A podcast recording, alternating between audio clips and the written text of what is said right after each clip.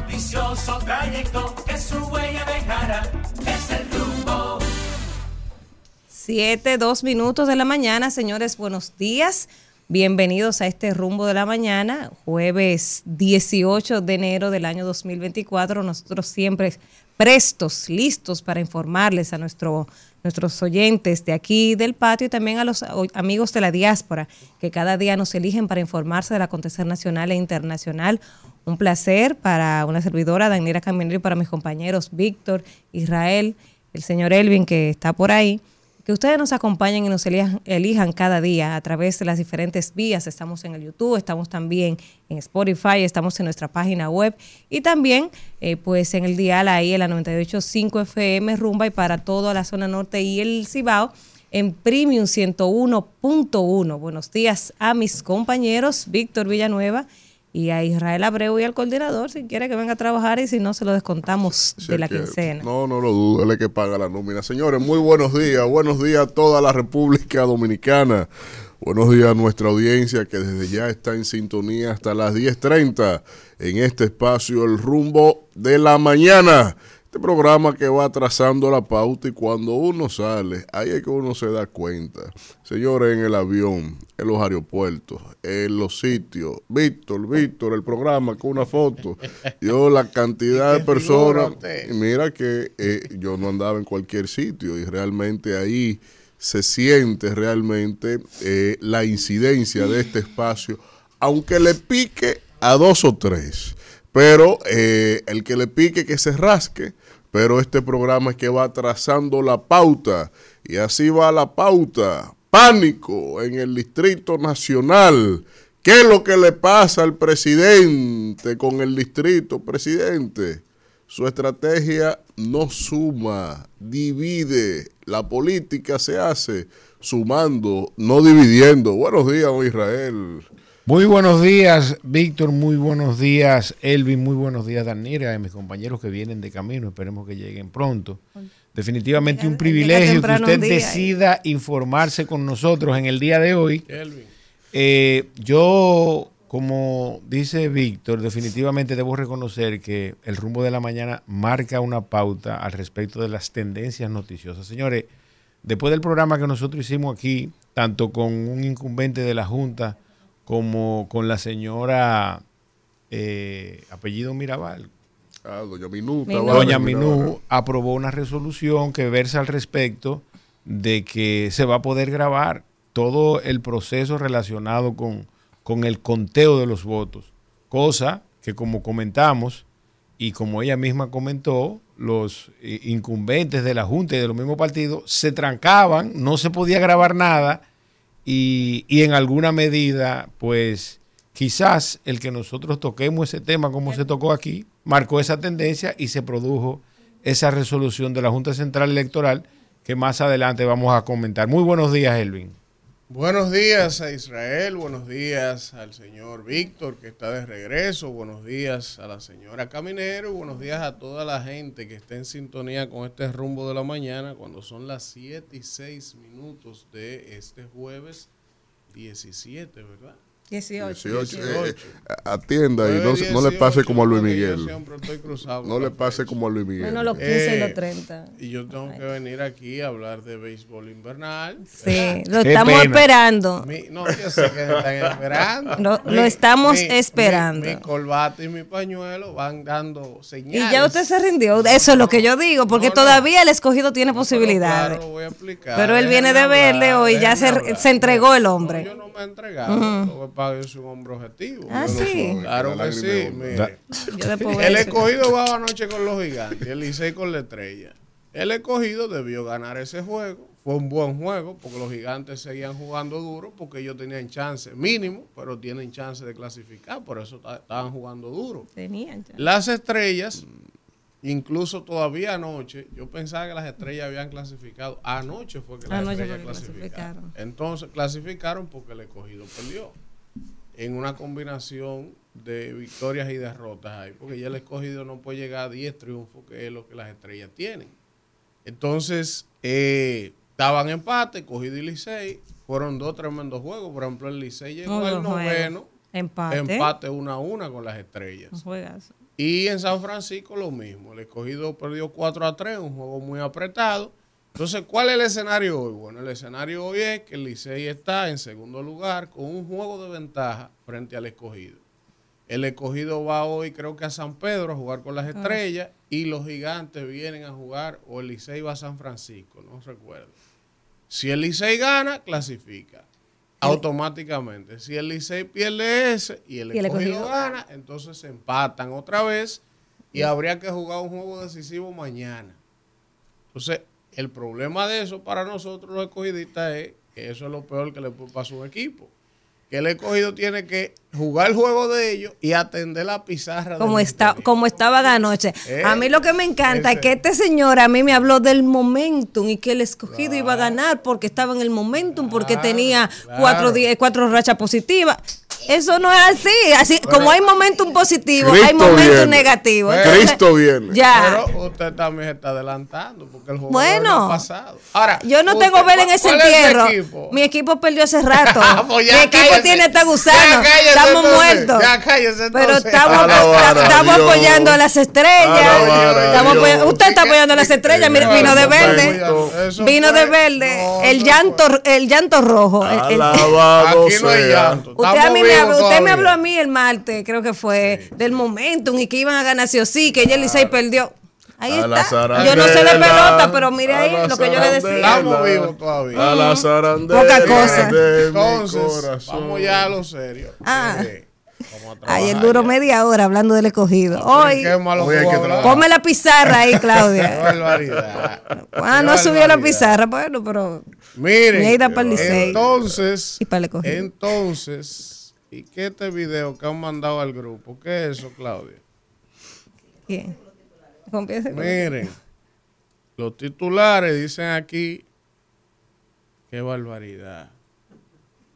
El Minel anuncia un seguro de vida para los estudiantes de las escuelas públicas. Yo quisiera saber de quién es esa bicoca, de quién es ese negocio. O sea, ¿a quién beneficia el crimen? No, pero mira. ¿Cuál es el riesgo que tiene un estudiante? no, riesgo tiene mucho. No, no, riesgo hay, riesgo pero espérense, espérense, porque esas son las vainas. De, y después dicen que uno está contra el gobierno, que vaina.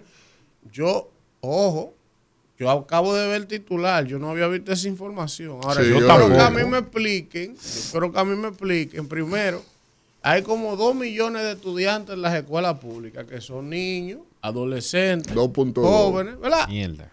Entonces, ¿por qué tú tienes que ponerle de que un seguro de vida? Ah, es, una es una cartera. Espérate, pero yo sé que un negocio que hay ahí de entrada, de entrada, esa póliza.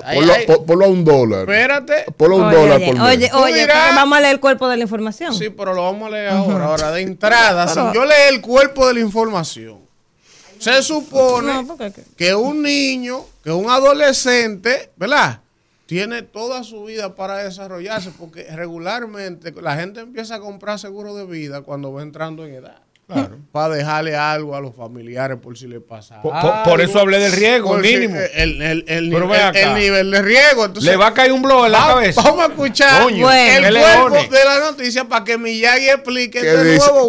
la, la, póliza, hay que decir que los estudiantes van a contar con un seguro adquirido a través de seguro reserva, ¿verdad? Ajá. Entonces, esta póliza tendrá una cobertura de hasta 150 mil pesos por estudiante a través de una nota de prensa de la institución. Precisó que la póliza estará vigente en horarios escolares, incluidas todas sus jornadas dentro del recinto escolar y en el trayecto que recorran los estudiantes desde y hacia sus hogares y desde y hacia el centro educativo. Entonces, la cobertura de la póliza el seguro cubrirá incidentes en todos los medios de transporte y se extiende a excursiones, campamentos, proyectos estudiantiles, paseos escolares, otras actividades desarrolladas por el centro educativo con los estudiantes. no hace nada de eso También tiene cobertura para gastos médicos, renta hospitalaria, accidentes, pero hay una duplicidad de funciones. Pero si es seguro de vida, si es seguro de vida. Ahí voy, entonces hay una duplicidad de funciones porque, por ejemplo, se supone que está el SENASA eh, los que no tienen el contributivo tienen el SENASA, ¿verdad? El subsidiado. Entonces,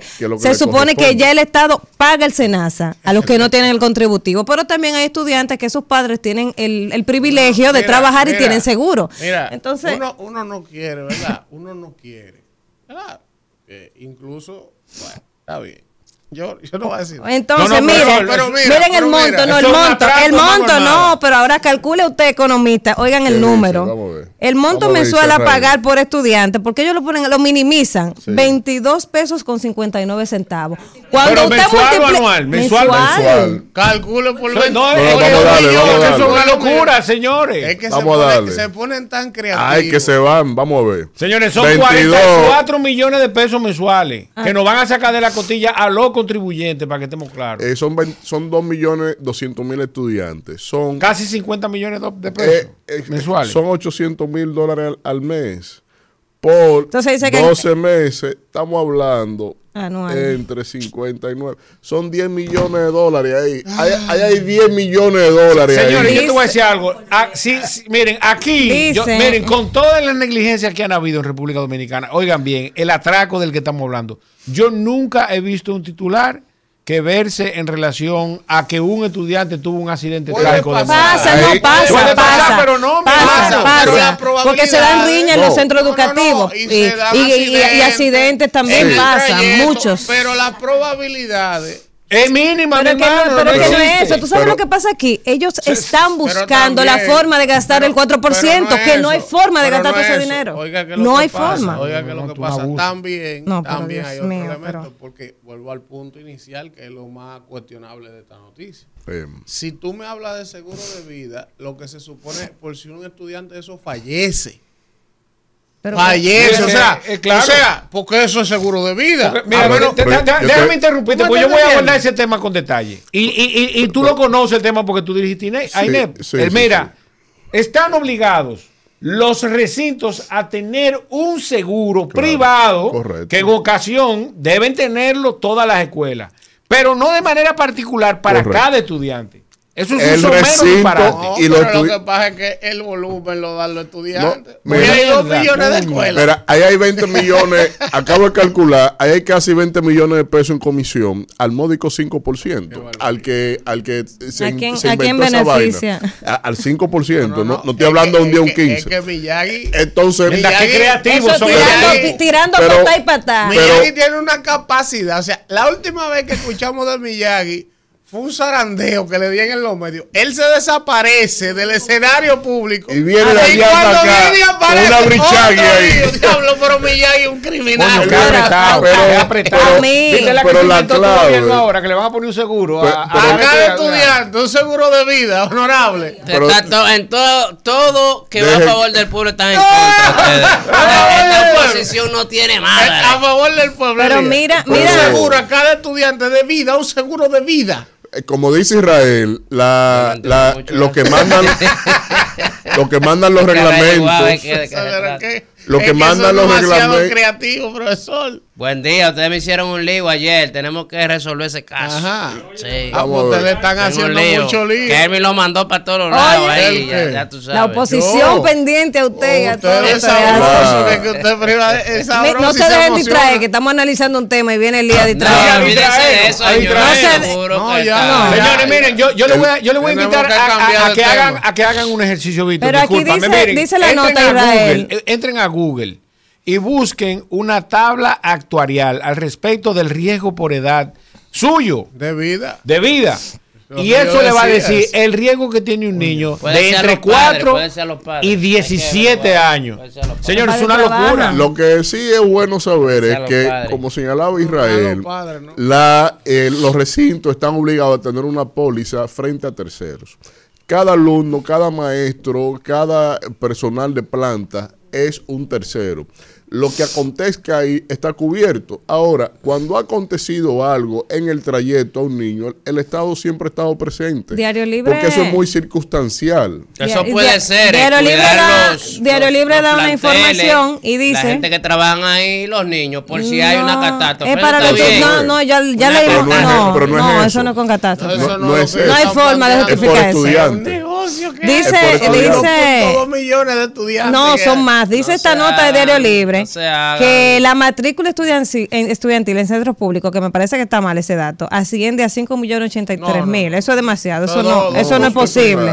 pero- eso es pero total. no. Pero también dice esta información que a septiembre de, de 2023 El eh, Diario Libre publicó un inventario de seis años en los que se contabilizaron 460 fallecidos en trayectos desde su casa hasta sus escuelas. Eso es un dato importante, pero estamos hablando de seis años, 460 fallecidos. al año. ¿Cuántos son? O sea, en eso, promedio? eso 400 entre 60. Y son, Son 150, no, no, siete no, al son año. 150 mil pesos que le van a dar, lo No, acaba no, de decir la no, noticia. bien. Multiplica No, los no, 60 son por siete. 150. Pero espérate, Son vamos- siete. Vamos, Ya, por qué parte, desastre. Israel. son Te- 7, vamos, vamos. 7.6 al año. Siete fallecidos al año en promedio en los últimos mes, seis al años. mes. Como ¿Cómo va a siete, ser? no, no. Al no, no. mes, no, no, 60. No, no, no, no, al año. Al año no puede ser, ¿cómo hace 7? Pues si son No, 460. es, es al año. Sí, es Ah. al año. Son 460 entre seis seis, años, luego divida. Entre 6 años. Ajá, entre seis 460 entre Entre 6 seis. años. Ok. Entonces tú lo divides entre 76 60. anual. Entre mini- 60. El Entre ministerio- 12. El 6 ministerio diarios, 6 vale- 6 mensuales. mensual. Está bien, el entonces- poco, que mueran y se les pague un, un seguro No, a esos son- Mi niños. hermano, es la diferencia entre lo que le cuesta al Estado el seguro y lo que real y, ¿Y cuánto efectivamente sabe usted lo que le pagaría. Oh, pero ya no lo calculamos. Pero no sale más el barato. Pero no sale más barato 10 como millones de dólares al Estado. año. No sale más barato como Estado. Si el realmente queremos ayudar, cuando fallece un niño de eso, que el Ministerio de Educación le dé una ayuda a la familia. Si realmente la intención es ayudar, sale más barato. estudiantil así- acciona Lo que sobre pasa es eso. que con el seguro El- hay una comisión sabrosa. La Dirección de Bienestar No, no, Estudiantil. no, mira, yo te voy a decir algo, es un disparate. Señores, no le estamos pagando de la costilla de nosotros transporte a los estudiantes. Se Ojo, supone que ese riesgo ojo, es mínimo. El, el negocio El sube, debería, el- el- el negocio poco riesgo sube debería a un bajar. millón de dólares mensual porque son 2.6 millones de estudiantes Ajá. Que entraron en, en agosto del 2023. Coño, eh, eh, eh, Elías, no, Y, y es- dice, un millón mensual, un Elías, millón tú- verde. tú- Ah, ahí. mi- mire, Elías, tú, tú, tú, puse- tú, tú me excusas, Gracias Elías, al pero no- gobierno por cuidar a no- nuestros no la niños están poniendo huevitas. El no,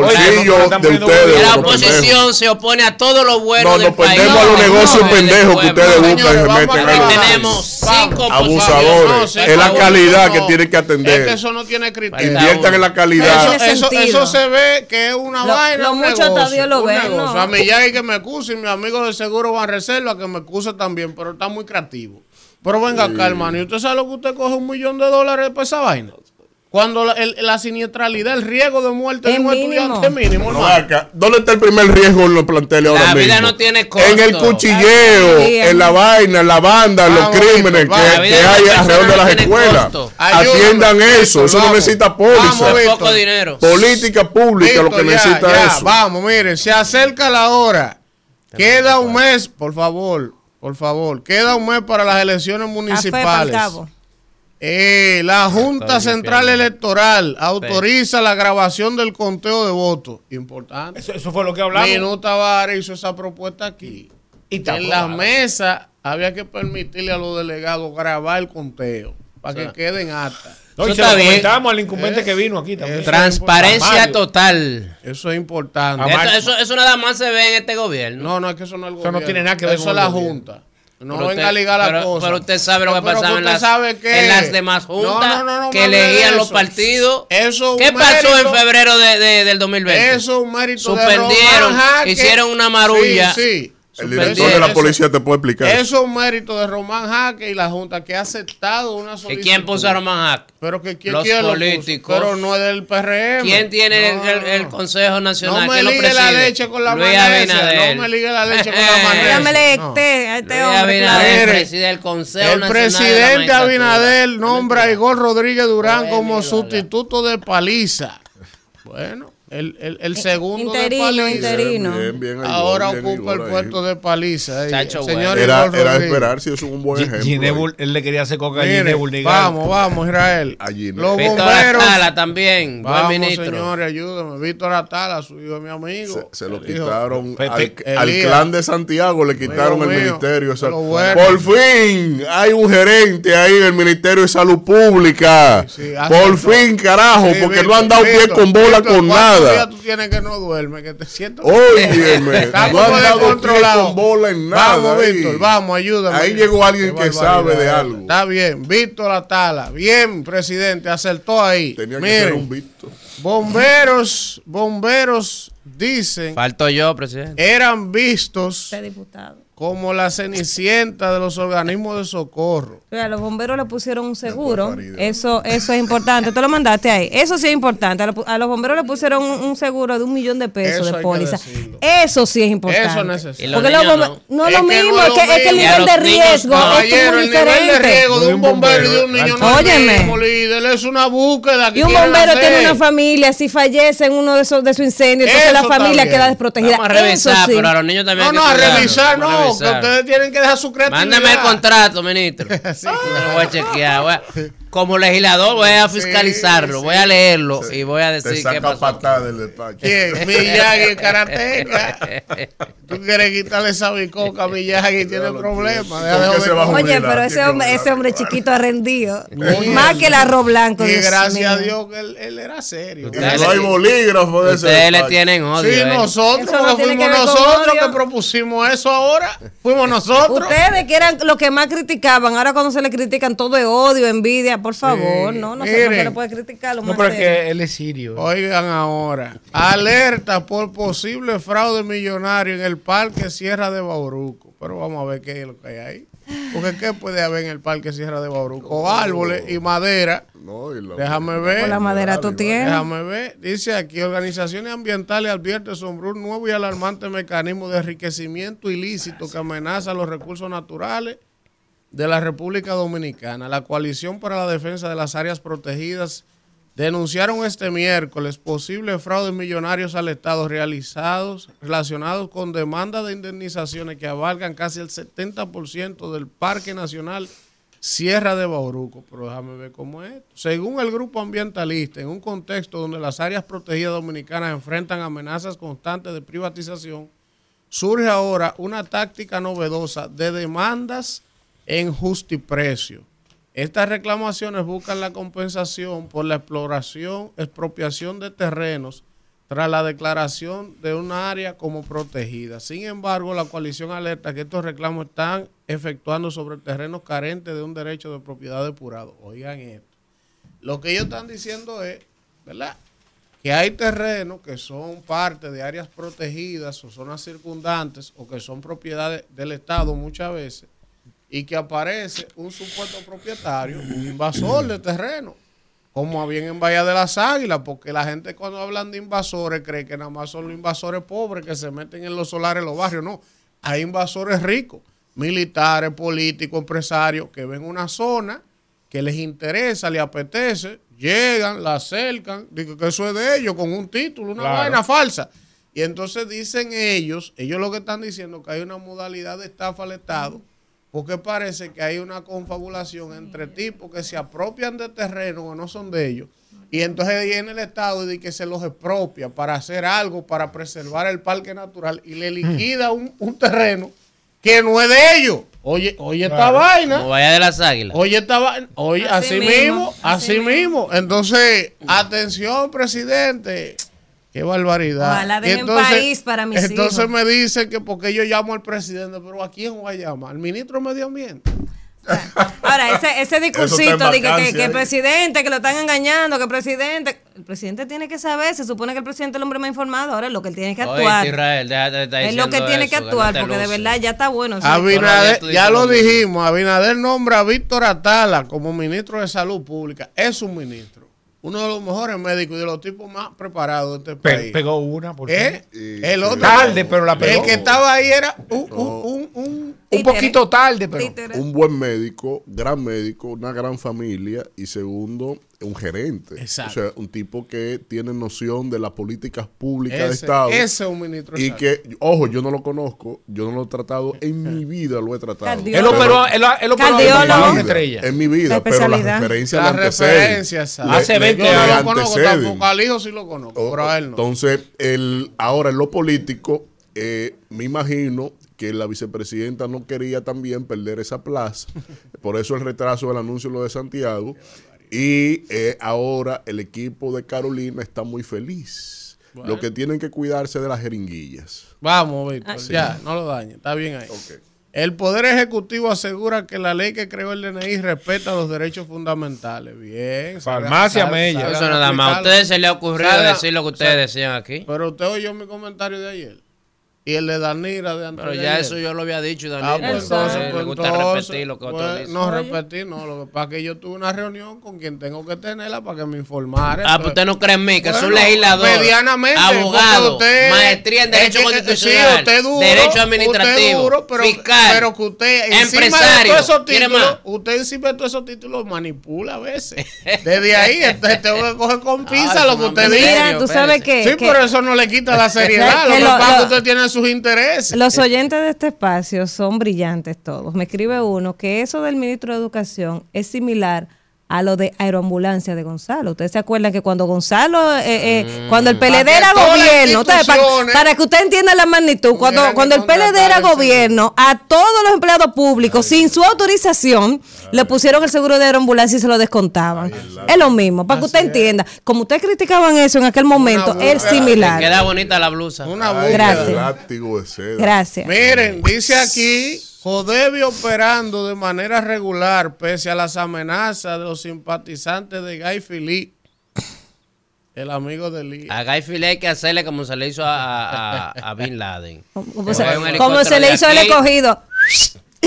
Llevárselo y traerlo aquí ¿Cómo se le hizo al escogido? Por amenaza. ya no descalificó usted, ya no descalificó. Es un paso. Oye, si se mete a esa compañía, nosotros tenemos facultad de ir allá y extraditarlo, traerlo aquí.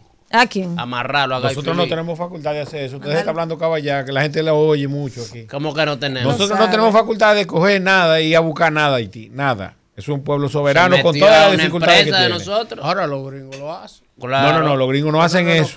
No, por lo menos no, no, lo hacen de manera oficial. Bueno, pero, lo hacen. nosotros lo vamos a hacer con el DNI. Lo hacen. Con la nueva ley. Bueno, yo, oficial porque ningún territorio tiene, tiene facultad de invadir un terreno soberano. Y eso nada más lo hemos visto en películas. No, en películas no. Ah, bueno. Eso es de verdad. Yo hacen incursiones. Aquí Lo que ellos hacen incursiones son no oficiales, pero ellos mandan a los militares. Los israelíes fueron y, buscaron a una ah, gente. ¿Y dónde está pero, israelí pero, pero, nosotros nos vamos a comparar con ese. Bueno, pero Haití es. Hay una, Haití? Una Yibuyi. No, hay unos drones también que van allá. Uh, Exacto, y ya. Ah, Señores, ustedes están oyéndose. No, ahora porque impera. Oye, lo que está planteando pero no es una realidad. No existen los drones. Mandarle un dron, pum, que pum. El canal. El canal venta con la compañía de los dominicanos. Este quiere ser mucho el canal. Eh, ahora porque impera el negocio del el trasiego en la frontera, pero nuestro, nuestro ejército, realmente, nuestras Fuerzas Armadas, sí tienen capacidad táctica para hacer operaciones especiales e incursiones en el territorio haitiano. Están organizados a un nivel que tenemos militares que dominan el creol, ¿Pero dominan el francés aquí. Dele ahí, dele, Víctor. Dominan el francés y este. tienen la capacidad de desarrollar cualquier incursión allá. Mm. La tienen, tienen radiografía, tienen escaneado todo el territorio de Haití. Ahora, lo que impera, insisto, es el negocio en el trasiego de la frontera. Como ese negocio está, esas operaciones especiales están de lado, de lado. No, porque este es un caso especial para Vámonos, Isidro. Yo lo dije. 7, 32 minutos de la mañana y vamos de inmediato con el comentario del señor Elvin Castillo. Ah. No, usted deje lo suyo aquí. Señores, miren, gracias, gracias. Pero ni Luis tiene su cuarto aquí, profesor. Pues, perdón, escúchame. Me Señores, gracias, gracias por continuar con nosotros cuando son las 7 y 32 minutos. Miren, yo voy a tocar dos temas en el día de hoy. Primero, eh, por favor, Kelvin, póngame la foto que yo le mandé temprano a lo que Víctor se refirió más temprano. Quiero hacer mi análisis de esta imagen que yo la colgué anoche en mis redes sociales. Y ya usted sabe, si alma, mírenla ahí, póngamela en amplio la imagen, por favor. Esa imagen es de anoche, una reunión de la plana mayor del PRM en el Distrito Nacional, encabezada por el presidente de la República, Luis Abinader, quien, según informaciones que me suministran, ha decidido asumir de manera personal la campaña de Guillermo Moreno. Ahora, ya baja aquí, Kelvin. Esa imagen tiene varias y múltiples lecturas. Primero, la imagen, si la iban a hacer, debieron tomarla en un ambiente más relajado, decirle a los actuantes, sonrían un poco, no estén tan tensos, porque para difundir esa imagen la imagen comunica mucho. Entonces en la imagen se ven muchos rostros funcidos, rostros enojados o cansados, pero la interpretación y la lectura que proyecta la imagen no es de felicidad, de triunfo, de seguridad. Eso comenzando por ahí. Pero además, y siendo objetivo, yo he dicho públicamente aquí varias veces que yo estoy con Omar para esa candidatura, de manera pública, por un tema generacional, de amistad, y que creo que es momento de seguir eh, haciendo una disrupción en todo el sentido y todos los estamentos del país, políticos, empresariales. Hay que hacer un cambio generacional. Por eso yo estoy con Omar. Ahora, también hay un tema y hay que ser objetivo.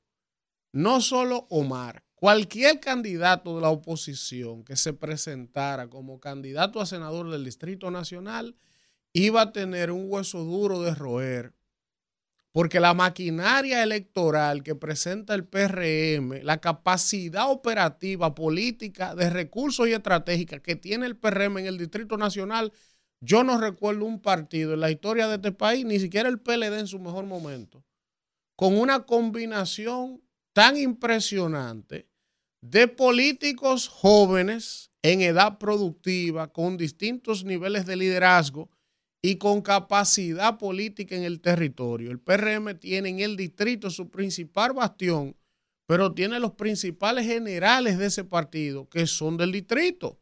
Yayo San Lobatón, Wellington Arnaud, Fellito Subelví, Carolina Mejía, Alfredo Pacheco. Fíjense que le he mencionado varios rápido. ¿Tú entiendes? Entonces, Cualquier candidato que la oposición presentara como candidato a senador iba a tener un hueso duro de roer para derrotarlo con esa maquinaria detrás. Si a eso usted le agrega la figura del presidente ahora, entonces ya eso no es un juego muchacho. El presidente decidió inmiscuirse en la campaña de manera directa. Ahora, ¿qué te dice eso? Eso te dice varias cosas. Primero, que el candidato es malo y tiene problemas arrancando. Porque con Faride no hubo hacer nada de eso en las elecciones del 20. Evidentemente era otro contexto. Pero el hecho de que si esa maquinaria que yo le acabo de mencionar a ustedes por sí sola no tiene la capacidad de derrotar a Omar Fernández, es porque hay problema en el PRM. Con esa candidatura de Guillermo Moreno, que tiene que venir el presidente a sumarse a eso, coño. Pero eso también te habla hacia afuera, cómo se interpreta, de que hay un problema y hay debilidad en esa candidatura. Pero el problema es que esa candidatura no solo representa la senaduría, representa la principal plaza del país, políticamente hablando. Y esa, y esa candidatura es el mismo día de las elecciones presidenciales. Entonces ellos saben que si el presidente no mete el brazo y esa maquinaria no mete el brazo para tratar de derrotar a Omar, Omar puede generarle una cantidad de votos importante en el distrito a Leonel Fernández Mayo. Y por eso ustedes ven que el propio presidente se está metiendo. Ahora, ¿cuál es el riesgo de eso?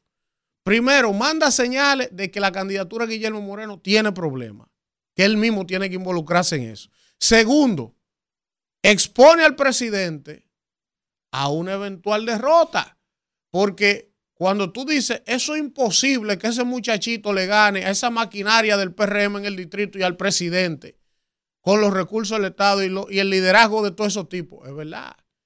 Es duro, es duro para Omar el reto. Ahora, si Omar logra derrotarlo, sale presidente en el 28. Miren que se lo estoy diciendo, porque esa es la connotación que le da la integración de Luis a esa campaña. Pero también eso tiene otra lectura si el presidente tiene que involucrarse de manera directa, él en esa campaña para apoyar a Guillermo Moreno, ¿tú sabes lo que me está diciendo? Que los demás actores del distrito, que por sí solo debieran tener la capacidad de ganar esa plaza, no necesariamente están del todo en apoyar a Guillermo. Entonces el presidente tiene que meterse para asegurarse de que tú el que está ahí lo asuma de verdad. Ojo. Entonces, ahí hay muchas lecturas. De todas maneras, de todas maneras, como yo lo veo, Omar ya es un ganador hoy. Porque con el solo hecho de decir que el presidente tiene que involucrarse y esa maquinaria entera contra él en la candidatura a senador, primero habla que él está muy bien y el candidato del PRM está muy mal. Pero segundo, eso genera otro efecto.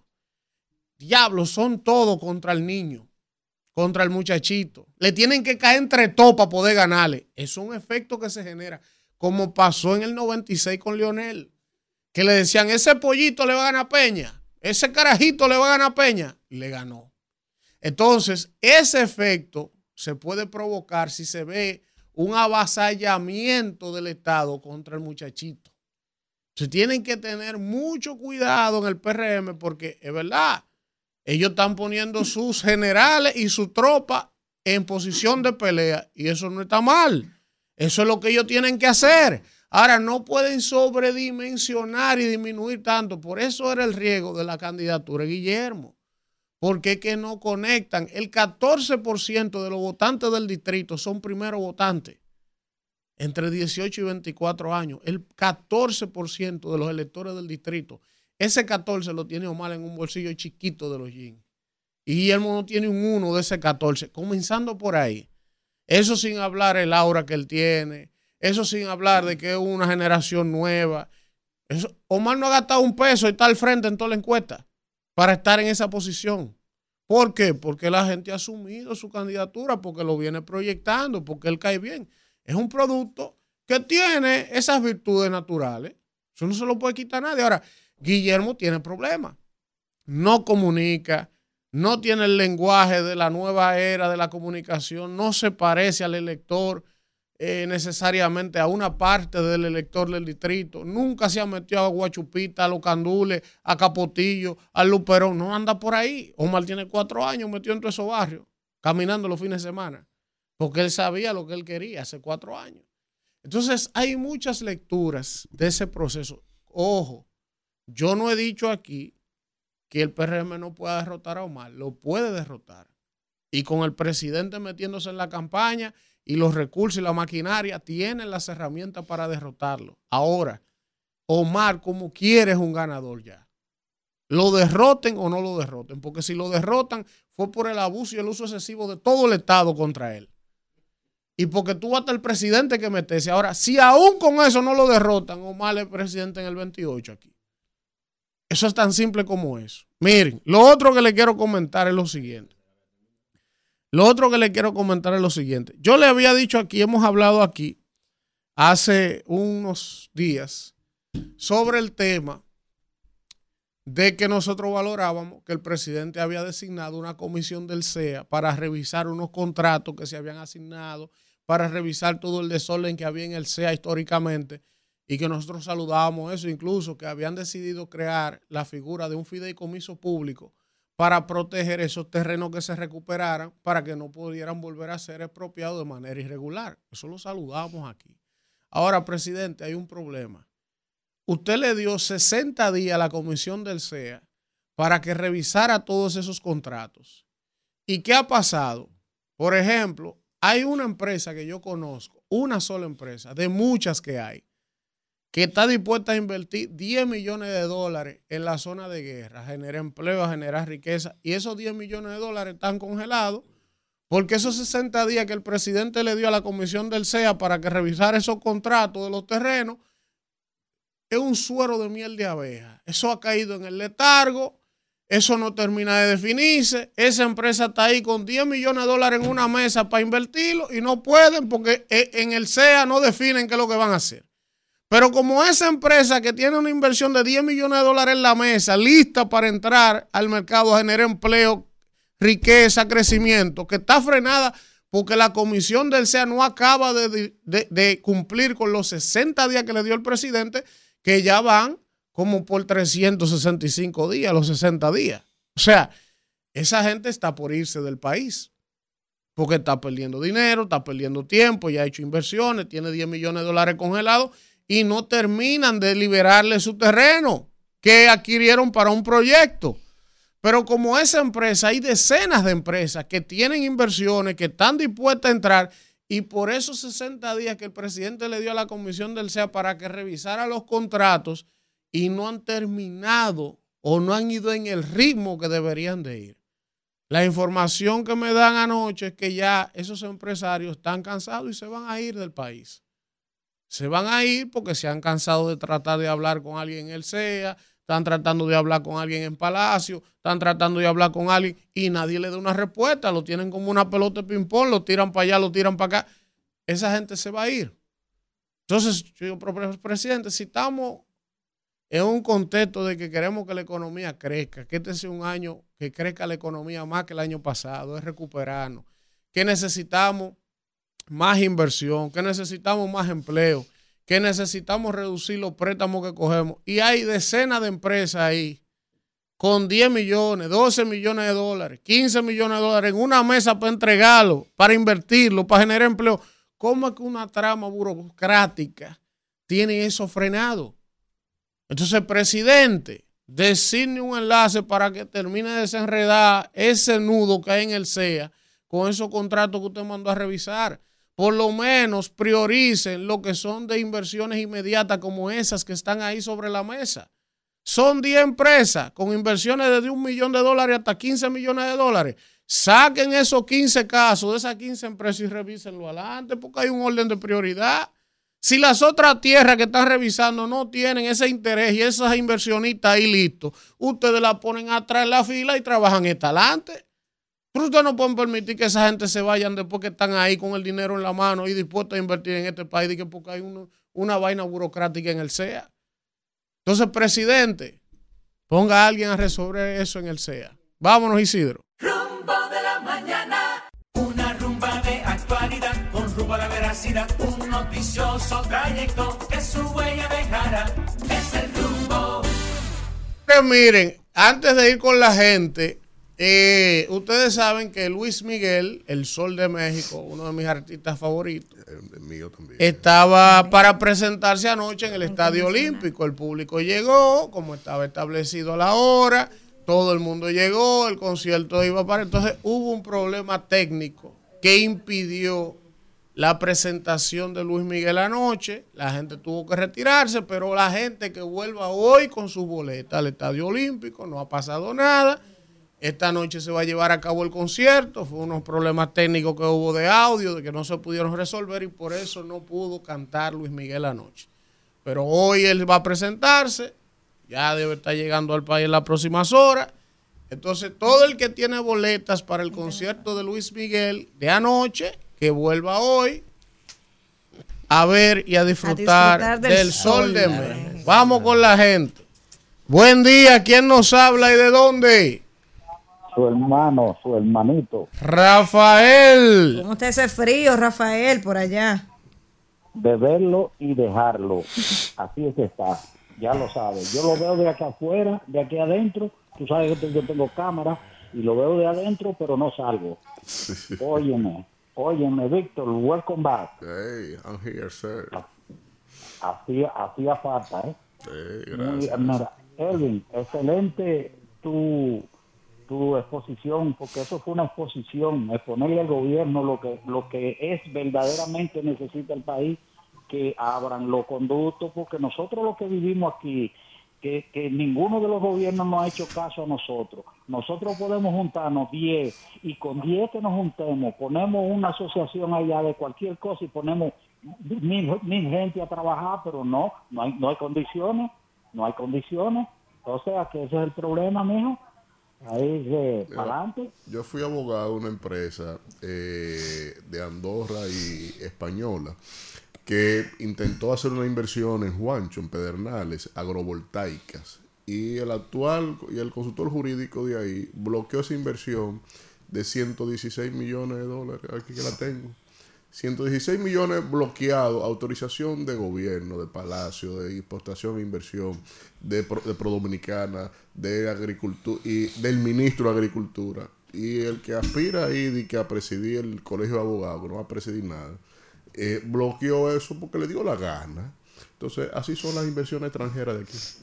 Vamos con la gente. Buen día, ¿quién nos habla y de dónde? Buenos días, Elvin, y todos yo te oigo tus análisis y a veces es como que tú estás soñando con la candidatura de Omar. Mira, yo soy, yo reconozco un muchacho joven, pero Omar es mucho más conservador que su mismo papá. Yo tengo dos hijas hembras adolescentes y yo apoyo mis tres causales porque es que eso es un atraso como país. Y Omar es un partidario en contra de la Pero yo también. Yo también. Entonces, son temas de concepción individual, hermano. Y lo dicen las encuestas. O sea, eso de venir con esos análisis así, que, que el presidente, que No, pero tranquilo, hermano, a menos que Dios nos sorprenda. Él está perdido. Usted y yo vamos a estar aquí en mayo. Porque no es que nos vamos a ir. Y usted va a poder volver a llamar aquí. David contra Goliat. Él no sabe que los generales son los que comandan tropas. Está bien. Buen día. ¿Quién nos habla y de dónde? Buenos días, Jacqueline Rosadiza de Palmarejo Villalinda. Adelante. Buenos, buenos días y saludos para todos. Eh, veo que la, la escogencia de Víctor a, Tala en, para dirigir la salud pública creo que ha sido la mejor, porque él es un, un doctor muy solidario en la Plaza de la Salud, cuando uno va y, necesita un apoyo de él, siempre él está ahí al 100%. El presidente Luis Abinader ha hecho una buena elección. Ahí está. Ahí estamos todos de acuerdo. ¿Quién nos habla y de dónde? Mi amigo Víctor. Buenos días, rumbosos. El León de Manhattan.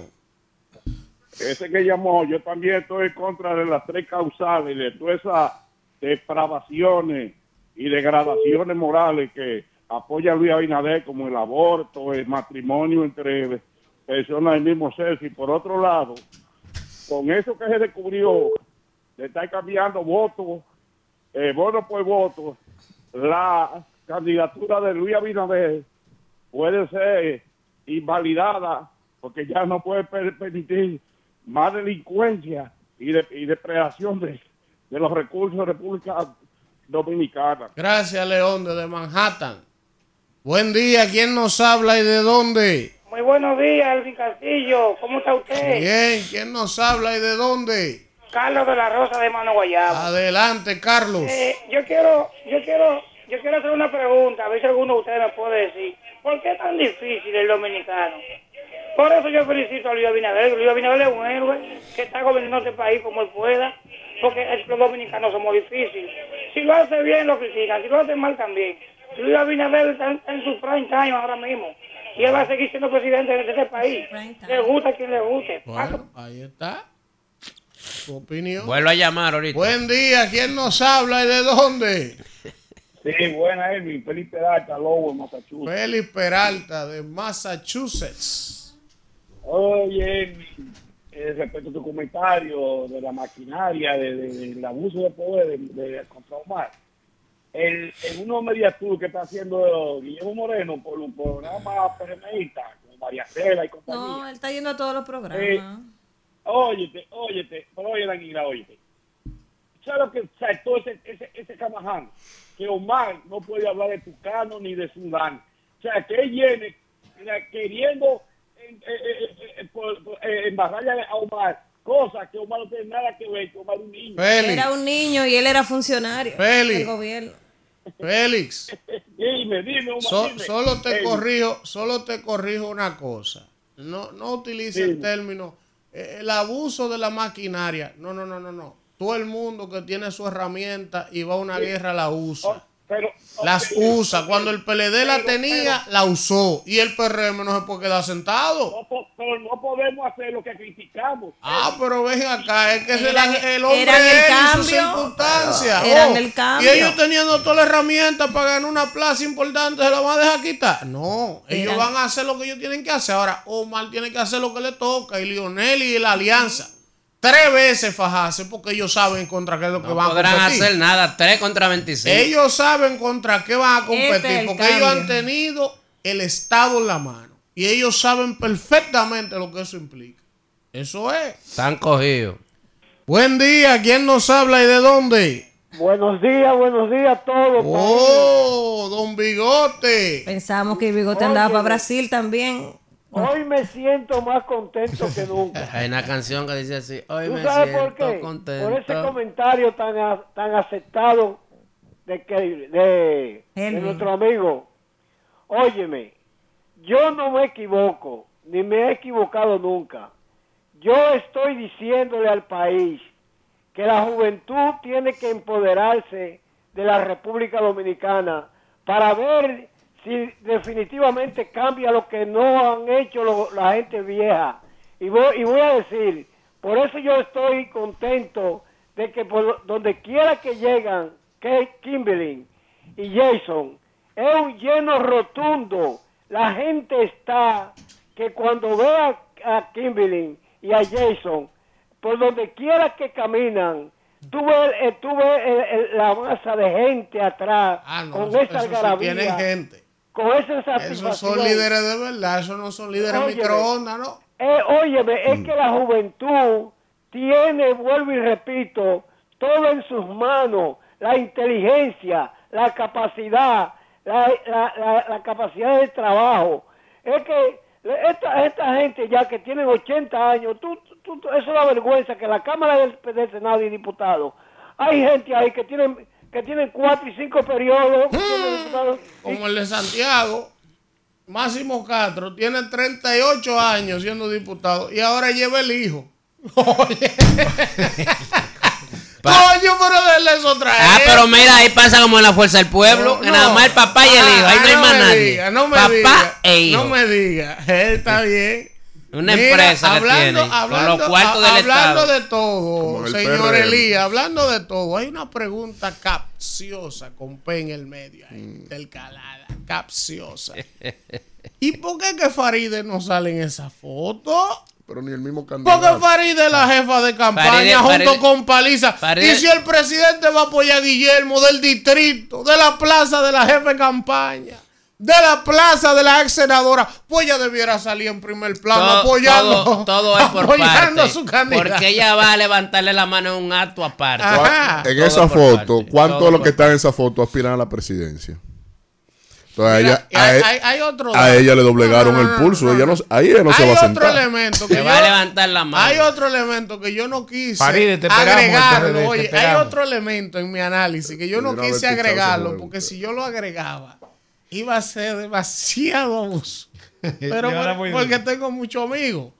Yayo, Wellington, todos esos muchachos son mis amigos de verdad. Ahora yo pregunto lo siguiente, profesor. Todo el mundo tiene un proyecto para el 28, ¿verdad? Oh, pero el momento de dar paso al frente y ganar la senaduría del distrito cuando el partido lo necesitaba contra el gallito era ahora. Ah, tú eres un líder, tú quieres ser presidente en el 28, el partido tiene un problema en la capital. Tú eres un líder de la capital, asume y gánale al gallito del otro lado. Pim pam, senador, cuando el partido lo necesitó. Ese era el paso de avance para tu candidatura del 28. Nadie quiso. Estoy de acuerdo con Nadie quiso.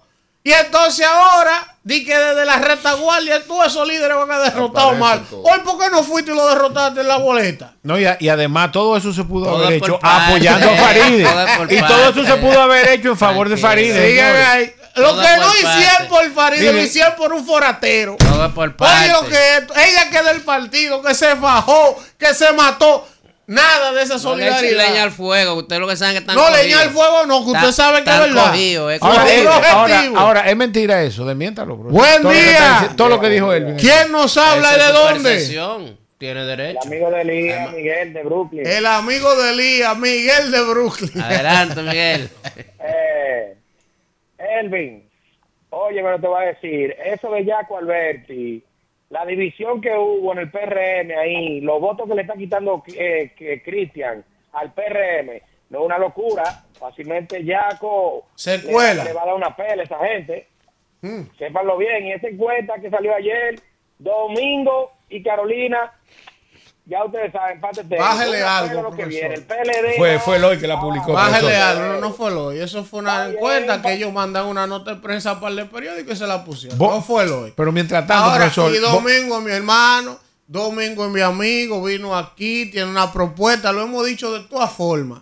Sería un gran alcalde, pero va a ganar Carolina. No, profesor. No es que pero- no, es que usted quiere venir a maquillar a la gente, no esté picando ojos, que no se ve desde allá. No, yo lo es que- la verdad. no quiero- venga a manipular yo- a la gente lo- aquí. yo- lo- que quiero que usted me permita. Buen día. Que usted me permita decir a la gente que vote blanco por domingo. Pero Jiménez. ¿por qué? Usted no tiene que venir aquí haciendo propaganda. Pero- Dígale al PRD que mande un anuncio fijo y yo lo dejo que ustedes su payola. Y que vote blanco por en venga acá, venga acá. Buen día. ¿Y qué diablo es esto?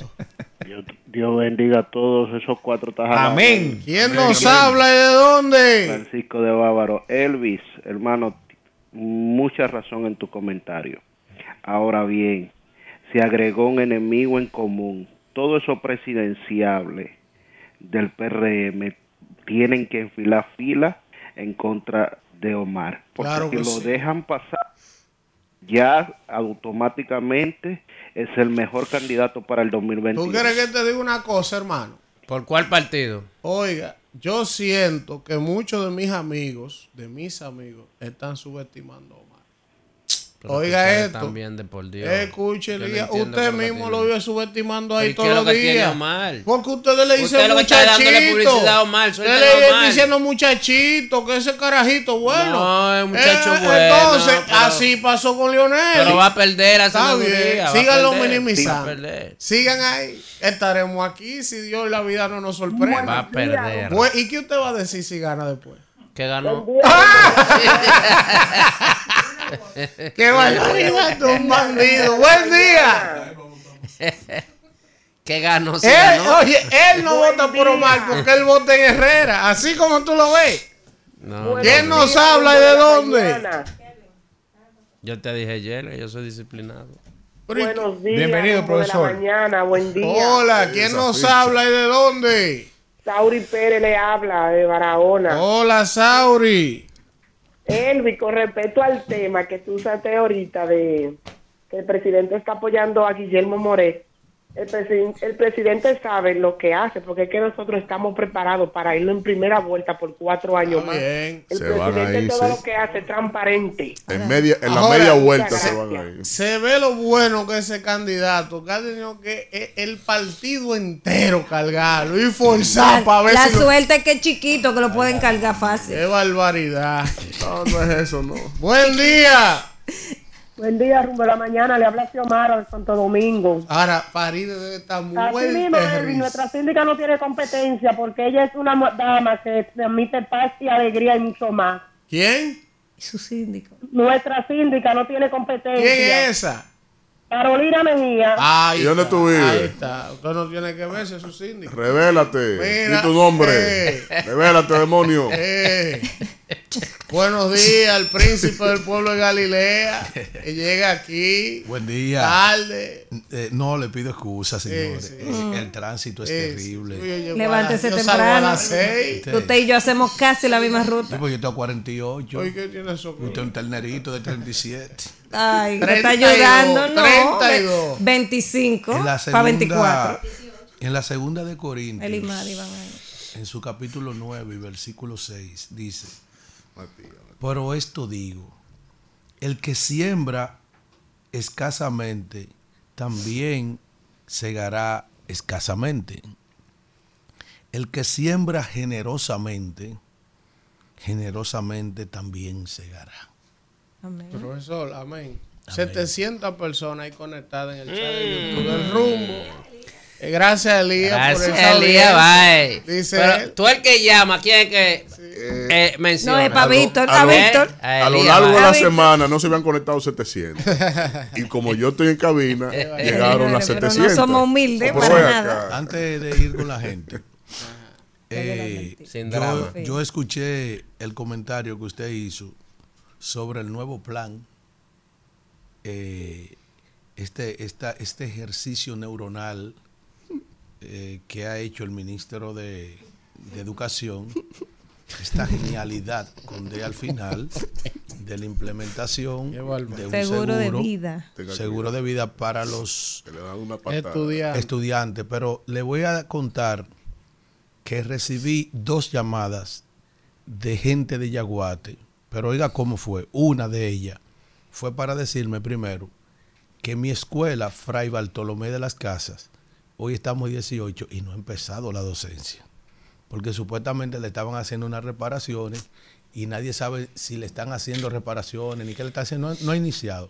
El llamado es para que la regional de San Cristóbal se comunique con el distrito y el distrito con la Y dirección. le sobra tanto el dinero. Sí, que para eso, eso es uno. Y número dos, Damocles, como el de la espada.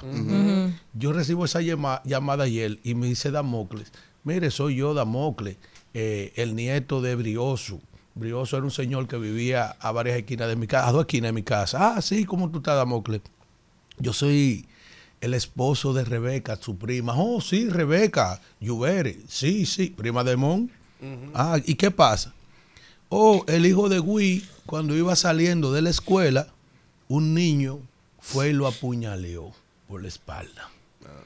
Yo soy profesor. Mire, ¿usted sabe qué es lo que ha pasado? Que han retirado todos los policías policía escolar. escolares. Oye bien, y por eso ustedes ven todos esos actos de violencia. ¿Qué es lo único que yo le he reclamado a este gobierno? Y no quiero que se incomoden. Yo siempre he dicho, si tú no me vas a dar, no me quites. Ok, tú, tú llegaste a tu gestión, tú has manejado todo el dinero del mundo en esta gestión de educación, en estos cuatro años que casi está arribando el presidente de la República. Ok, en la escuela de Nedina Puello Renville de San Cristóbal, que fue donde ocurrió el incidente, habían cinco policías escolares, ¿verdad? Al cabo de cinco años, de cuatro años de gobierno, tenemos los mismos cinco pol- policías escolares. Ok, tú no me diste nada, no me lo aumentaste, pero tampoco tengo. tú me lo quitaste, ¿verdad? Ah, pues mire, ni tú le has puesto más policía, entonces también te llevaste los policías que estaban ahí. Y eso es una situación generalizada en todas las escuelas. usted Entonces, sabe que hoy el tipo está hablando de que de poner seguro de vida para que sigan matando a los muchachos. Esos son los seguros de vida, para eso. Porque los policías, entonces tú los retiraste. Pero ¿sabes qué es lo peor de eso? Coño. es su que esos cinco policías están cobrando en la policía escolar. Porque no es que la quitaron, la policía escolar está ahí. Ellos- lo que ellos, pasa es que están asignados a otra función. No están yendo Vamos a averiguar, vamos a la escuela. Usted fue a la En escuela. y Medina. Apoyo, hermano, yo ¿Tiene no hablo, prueba? hermano, oiga, todavía tú y tu presidente no pueden desmentirme a mí, yo no hablo disparate. acaba de decir líder. que lo No, hagan ustedes su dirigencia. Acaba No, es que, decir que lo no, no, es que llamaron. yo creo en ellos y no en ti ni en tu Miyagi. Hasta ahí va, va- va- ya. hasta ahí va, va- va a Vamos llegar con usted. la gente. Martín, Miren, El seguro en el chat de YouTube está por aquí el señor Eddie Click saludando. Que me tiene en el chat alto. Que bueno. hable de pelota. Ya hablamos Ese de bueno. pelota No, pero temprano. queremos No media vamos a hacer hora. programa Queremos un hablando segmento de aquí hablando del está Licey. Miren, por aquí Tintín, también está el señor. Ral Pérez, está madre. Jorge Moreno, Ay, ay. también Eusebio Ramírez, está por aquí también. Ricardo, Juan Tomás Aquino de los Santos también está por aquí, Tirso, Son buenos, son buenos. Tirso Ay, tiene ay, que ser sureño, Tirso Antonio de León. ay, seguro. Está Tirso. por aquí Elías Rosario, Jorge Moreno nos saluda, también está por aquí Manuel Félix, Elías Rosario, está el, el señor Ricardo, también está doña Natividad, a veces Ah, la mano, ¿qué le trajo? mami. Está por aquí también. Eusebio Ramírez, Mucho. está por aquí también Iselsa Hernández, que me vive dando caña por Instagram, por YouTube, por todos lados. La conozco ya. Está por aquí también eh, Jerónimo Frías. Está por aquí el negro Javier, también saludando Francisco. Fernández. Ese debe ser el esposo de Betty Jerónimo. Está por aquí eh, Marcos Tapia, José Enríquez. Está también el amigo de Víctor del Gagá en la Avenida. Está por aquí también saludando eh, Toño Morales. Mucha gente en sintonía con el rumbo de la mañana. Vamos a un contacto y regresamos con más. Miyagi. Rumbo de la mañana. Bueno, regresamos en este rumbo de la mañana cuando son las 8 y 13 minutos y vamos con el comentario de Danira Caminero. Gracias, Elvin, y gracias a toda la gente que está ahí en sintonía en este jueves 18 de enero. Ayer le impusieron tres meses de prisión preventiva a un recluso que ya, Víctor, echa para allá, por favor, gracias. A un recluso que ya estaba cumpliendo prisión preventiva por otros hechos. El caso trágico de La Vega, que comentamos aquí, de, la cárcel de, de La Vega, el recluso Gregorio Matos Carrasco, que ultimó a su pareja, Cassandra Carmelina Castillo, de unos 25 años, un hecho lamentable ocurrido el pasado domingo cuando ésta lo visitaba eh, en la cárcel de La Vega y este señor que luego de cometer el hecho grabó un video desde la prisión pidiendo que se le preservara su vida, que tenía miedo. Este hecho tan lamentable ha traído a la luz muchísimas eh, irregularidades que pasan en los centros penitenciarios, que todos sabemos, que todos conocemos y que no es un secreto para nadie, eh, el nivel de complicidad que hay en las cárceles, porque esta tragedia ocurrió ahí por un nivel de complicidad, por una complicidad entre los privados de libertad y los que están supuestos a custodiarlos. Porque este señor, de- luego que han pasado los días, ha salido a la luz información de cómo ocurrió todo. Él subió el, el- volumen de un radio que tenía para que los demás no escucharan cuando él mataba a su pareja. Entonces uno se, se comienza a preguntar, ¿cómo entró un radio ahí o una bocina? Porque cuando viene a ver una bocina con Bluetooth, el tipo tiene o tenía un celular de alta gama, un celular de, de última tecnología, un smartphone. O sea, ¿cómo entró ese celular ahí? Que fue de donde él grabó el video para, eh, para pedir que se le preservara su vida. Entonces, eso evidencia el nivel de complicidad que existen eh, en las cárceles de nuestro país eh, y es muy lamentable. Y también han salido a la luz los detalles del por qué este señor tenía celos. Supuestamente se habla de una enfermedad de transmisión sexual. Al parecer, él, que a a pesar de estar preso, tenía otros amores, tenía otras relaciones y seguía teniendo relaciones con diferentes mujeres. Y entonces él entendió que su pareja, la que asesinó, le pegó VIH. Por ahí es que va la cosa y entonces él planificó este hecho porque se dice que antes de cometer eh, eh, eh, el asesinato, él estaba días antes de eso subiendo la música de, de- de- de su, de su radio que tenía para que la gente entendiera que era un comportamiento normal y que al momento de él cometer el hecho, entonces no, nadie se sorprendiera de que él pues tenía el volumen de la música alto. Entonces, Que es una visita marital. Israel, por Dios. Entonces, este hecho, este hecho no, no, no, no me interrumpan, por favor. Este hecho pone en evidencia los privilegios que hay en las cárceles. Privilegios que se pagan caro. Porque para usted entrar, salga Israel, por favor, para usted entrar al- a, un recinto penitenciario, un celular, una bocina y ciertas cosas, hay que pagar y pagar mucho. Entonces, se pone en evidencia el nivel de complicidad que existe entre los que custodian y los privados de libertad. Los privilegios que tienen muchos privados de libertad, que aquí todo el mundo lo conoce y siempre eso se habla mucho y simplemente venimos a resaltarlo cuando pasan tragedias como esta. Pero también, también volvemos al debate del Código Penal. O sea, siempre que vemos tragedias como esta o tragedias como la que pasó en Verón la semana pasada, volvemos a caer en el tema del Código Penal que está ahí durmiendo el sueño eterno. O sea, este animal que ya estaba guardando prisión preventiva por otros hechos, ahora le cantan tres meses más. O sea, él me imagino que cuando oyó eso se rió con la muela de atrás porque ya él estaba preso. Entonces aquí no tenemos eh, eh, cúmulo de penas. Al final, él va a ser condenado por el mayor de, la- de las penas y va a cumplir su pena y ya aquí no se acumulan las penas. O sea, eh, y, y entonces uno le da como una rabia, una impotencia. Porque nuestros políticos, lo que se nos ríen en la cara, o sea, no han querido aprobar ese jodido código. Y mientras eso pasa, siguen matando niños y mujeres y gente productiva que le sirve a esta sociedad. Y los políticos, bien gracias, nuestros, nuestros legisladores no aprueban ese código por un tema, que es el que tiene ese, ese código trancado, casi 20 años ahí.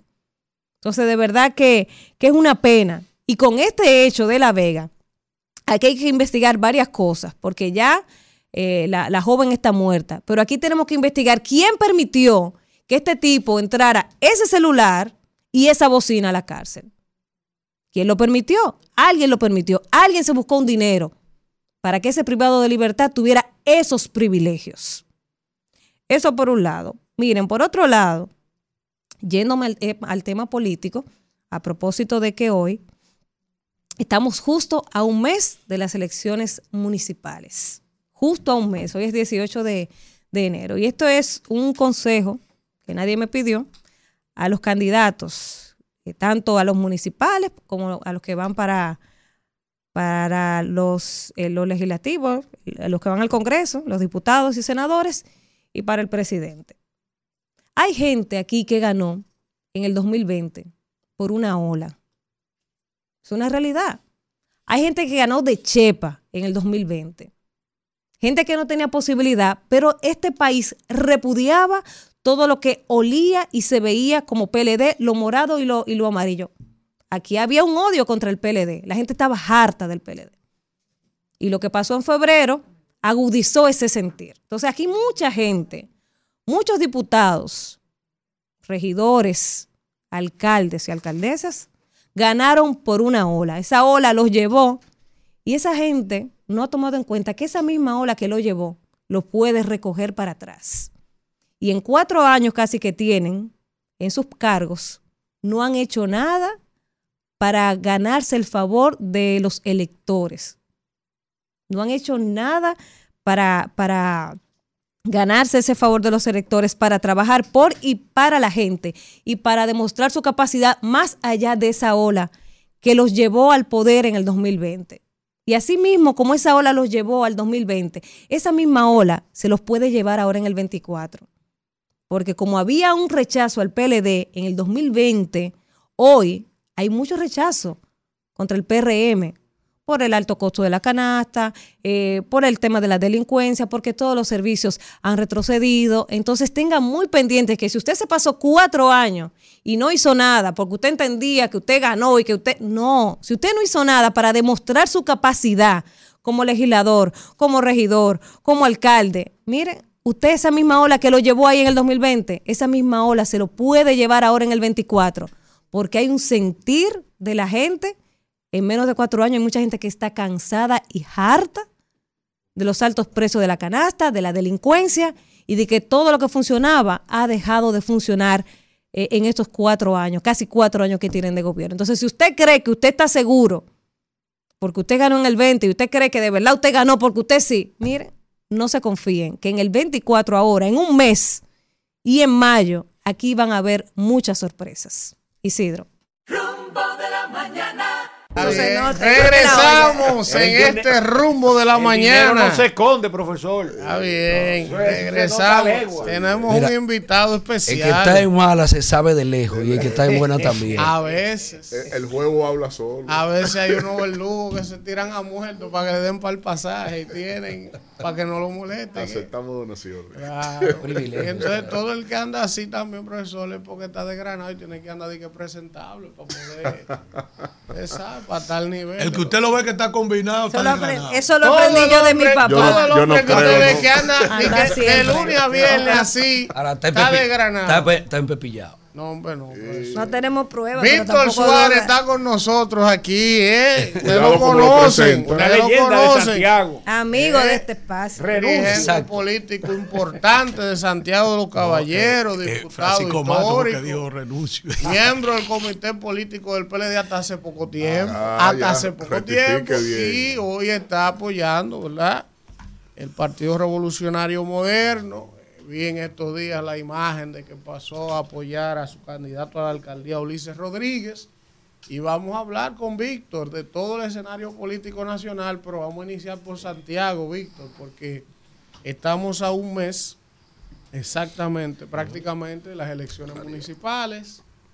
Eh, Ulises Rodríguez ha hecho su oferta, Víctor Fadul y la Alianza han hecho su oferta.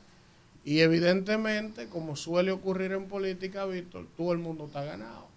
Así es. Víctor dice que le lleva 10 puntos de ventaja a Ulises. menos Marino que se declaró que va a perder. Menos Marino que dijo que va a perder. Sí, que está, convencido. Entonces, Ulises Rodríguez y el presidente dijeron en la caravana que Ulises le lleva 20 puntos a Víctor. Entonces, usted, que es un hombre de este equipo, y que esto va a quedar grabado, que todo el que no está viendo, mil gente que hay en el YouTube conectado del mundo entero ahora, van a escuchar lo que Víctor va a decir de cuál es la realidad de lo que está pasando hoy que estamos hablando en Santiago, porque eso puede cambiar mañana. Así es. Pero hoy que estamos hablando, Víctor, ¿cuál es la situación en la alcaldía? Vamos a ver. Mira, yo lo primero que gracias por, recibirme. Yo tuve que autoinvitarme. Oye. Porque no, no, no, recibo invitaciones de ustedes. Qué barbaridad. Pero como me siento en mi casa, eso para mí es, normal. Eh, como tú dices, cada son pocos los, candidatos sinceros, eh, excepto el que acabamos de mencionar ahorita. Eh, la realidad es que ustedes recuerdan en el 2002, cuando Domínguez Brito compitió a senador que hasta se celebró, la prensa fue y luego cuando llegaron las actas más lejos de San José de las Matas apareció el tema del palito. Eh, ¿Por qué le pongo este ejemplo? Porque ya para el 2006, sin él aspirar a, senador, eh, su partido, eh, tanto Danilo como Leonel, lo llamaron a que asumiera la candidatura porque los números están para él. Los pueblos tienen a, a tener pendiente cuando hay una deuda con una candidatura, con un candidato, con un partido. Y yo lo comparo lo que está pasando con Ulises. Ustedes recuerdan que a Ulises lo desmontan prácticamente de una diputación ganada que tenía en el 2020 y le pide que sea el candidato a alcalde con un alcalde, el actual, que hoy aspira a la presidencia de la República por el PLD y, y que ha sido un desastre, porque encontró un partido mínimo con un 38%, que lo dejó Gonzalo, un 30 y algo, y para mí mi pronóstico es que andará entre un 10, un 11, un 9, eh, eh, por ahí. Y era como un 70 a 20, que eso andaba. eh, PLD aliado con, contra el PRM. Sin embargo, Ulises hace eh, una votación de cuatro puntos de diferencia y para mí una de las noticias municipal fue lo pegada y lo reñida que fue el proceso de Santiago. A eso tú le sumas la obra de gobierno del, presidente Luis Abinader, el gobierno como tal, la salida de, uno de los máximos líderes del PLD, que es Julio César Valentín. Y no me gusta hablar de mí, pero sin la circunscripción mía, o la que yo pertenezco, que tengo cuatro periodos consecutivos, que rompí el récord que era de Abel en el 16, y ahora en esta en este proceso que fue muy adverso al PLD, rompo mi propio récord con más de 2.000 votos, se integra. Si tú sumas todo eso, más todo lo que te he venido hablando, más que el candidato, por bueno que sea, alcalde, no es mejor que el alcalde actual como candidato para la alcaldía, es evidente que, que yo no vi el 20, la- los números que yo tengo rondando, de, dependiendo de la, la circunscripción, andan en 17, 10, 18%, pero estamos entrando otros grandes ligas y yo creo que, que eso está muy definido. Víctor, perdón, Elvin se saltó una parte, él se fue de una vez al tema de la Sí, alcaldía, pero yo quiero que hablemos así. aquí. Yo le presenté una amiga y, y- salida. y antes de preguntarle el nombre ya le estaba pidiendo el teléfono. Antes de, eh, de esa parte, a mí me gustaría que hablemos de tu salida del PLD y los pasos políticos que tú estás dando. O sea, te fuiste para el PRM, no te fuiste No. porque está apoyando el candidato del PRM. Y también, Sí. ¿por qué fue que te fuiste del PLD? Que te fuiste guapo. Eh, bueno, ustedes recuerdan que... Aquí que- usted dio unas declaraciones contundentes Sí. sobre. Brutal. Sí. Sí, yo, ustedes recuerdan que una vez también yo renuncié y, y hice un epíteto con el presidente Medina de, de- no, usted usted como que está irrespetuoso en el día de hoy. Oh. Ah, vamos a ver. Sí, Sí, no no, se deje Sí, intimidar. sí, pero, pero vamos a ponerlo en el contexto. Ah, ok. Entonces el mismo presidente Medina me llama y me dice que yo malinterpreté la reunión, la, la forma de, de- de expresarse sobre mí. Me reuní con él. No es muy común, el comité político rechaza mi, mi renuncia, me invita a que me quede en mi partido y yo feliz porque ese es mi partido, es, de- es mi único partido. Y no te voy a decir que me fui alegre. Yo me fui como con la última copa que rebosa. Yo te, voy a- te puedo hacer un recuento rápido. A pesar de mi éxito eh, en Santiago, eh, cuando la elección presidencial, la reelección de Leonel Fernández contra Danilo Medina y el famoso 90-10, Santiago se eran cuatro diputados a la circunscripción 1. Danilo tenía a, a Dilexo y a Gilberto Cerulli. Y el presidente Fernández tenía a Belia Víctor. Incluso los números nuestros del área que trabajamos fueron más cercanos al 90-10 que el- lo mismo de Abel. Y yo era el presidente de justicia de la Cámara de Diputados y de la reforma constitucional del 2009. Se habla de la constitución del 10 porque se proclamó el 26 de enero. Yo fui el presidente del Poder Judicial, de la reforma constitucional y del sistema educativo. Cuando se va a elegir el presidente de la Cámara de Diputados, que yo aspiro, me dicen que tiene que ser un, abogado y están promoviendo Felipe Bautista y un grupo, Abel, cosa que es correcto de, parte de ellos. Yo le digo, bueno, pero si es un abogado, eh, yo- no es que yo soy abogado, yo soy presidente del Poder Judicial y de Justicia de la Cámara de Diputados. Bueno, le dieron dos años. Yo tenía entendido y era lo que se había hablado, que los dos otros dos años eran míos y sin embargo le dejaron seis. Bueno, pues está bien, yo, yo, yo lo acepto. Aspiro a alcalde en el 15 y Danilo manda, siendo presidente, manda a buscar a Fernando Rosa y a Monchi Rodríguez, que ya, que ya murió, para que entre ellos hicieran una encuesta y el que se haga candidato iba a ser el candidato de él. Iba a ser el candidato del presidente de la República que luego termina con un 62%. Y yo, bueno, pero entonces es contra mí, no, no puedo competir. Y salgo de eso. Y ya en el momento más difícil del PLD, yo aspiro a ser el candidato a senador. Y te puedo decir como Marino, con todas las posibilidades de perder. Pero quería darle, que sí, porque el PLD hay que reconocer que no, no el PLD, el PLD año atrás. Pero yo quería darle mi nombre, mi éxito, mi trayectoria a mi partido y quizá quedar posicionado para, para otro, a otro proceso. Porque la diputación me la habían ofrecido, me la habían garantizado. Incluso eh, el presidente eh, eh, Abinader me dijo, si quieres ser diputado, buscamos eh, a cómo te metes la boleta. Y yo dije que no, porque ya 18 años yo creo que ya es prudente darle paso a otra generación, nosotros ocupar otro puesto. y lo que veo es que, que no, que el compadre del presidente está en Santiago y que lo mandaron y que lo mandaron. Y cuando tocó puerta, el presidente del provincial, el municipal, el secretario general, los tres presidentes de circunscripción, una gente que ni del partido ni conoce bien a la gente. Y dije, bueno, y me quedé muy disgustado, muy bajo perfil, incluso a la proclamación de él yo no fui, eh, a la proclamación de Víctor no iba, y cuando voy, que le convenía a él darme algún espacio de participación, eh, sientan todo el comité político de la capital y a mí me meten en una esquinita y casi ni presentan, digo, bueno, pero esto como que no está bien. Y la, la última copa, eh, o la penúltima, es que me, cuando usted lo designan para Europa, donde tú tienes un liderazgo en Santiago, una plaza tan importante, a mí lo de la fuerza del pueblo me hacía bullying. Me decía, no, no te mandaron a Madagascar porque ahí no, no, no, no, hay, no hay mesas electorales. Pero me fajo en Europa y hago Zoom, hago varios equipos. Eh, tenía un vuelo de, de, una actividad de la COP en Marruecos. Yo dije, mire, presidente Pacheco, eh, me voy a España, voy donde Charlie. Lo, que estoy diciendo aquí me lo pueden desmentir. Tengo mi vuelo comprado, eh, me regreso por España para hacer varias asambleas. No, que no se puede, porque Alexis la Antigua no quiere que nadie vaya sino con él. Y yo bueno, pero soy yo el coordinador de Europa. No, que no se puede, que no hay recursos. Y yo, bueno, porque yo voy con mi vuelo suspendo esa actividad, propuse varios vuelos y, varias, varias, actividades y nunca pude ir a hacer el trabajo que me pusieron de coordinar Europa. Y lo único que me decían es que saliera a pedir dinero para yo recaudar los euros de hacer la campaña allá. Y dije, mira, aquí, aquí a mí me están votando. No fui al acto de la proclamación y estando en mi casa, en el patio de mi mamá, cuando yo veo que este hombre llega con un pantalón sin correa, con una chava, una vaina, yo, ay, Juan Bo, PLD. ¿Quién es este hombre? El candidato del PLD. A, el, óyeme, el PLD tuvo a Juan Bo como presidente, a Leonel Fernández, mm. un tipo, Danilo Medina. Mm. Gonzalo, a pesar de todo, mantuvo siete. Tipo caballeroso. Y este hombre llega y yo ahí en mi casa, ya con mi decisión tomada, de verdad, pero y dice que su gobierno, que no se lleva de él, eh, se lo sacan del puesto. Y yo te, cuando él ganara. Futuro, Pero entonces, futuro. Y yo, y, yo decía, comparen, cuando hago la renuncia, que me dicen que yo actúe de manera individual y no pensé en mis compañeros que están nombrados.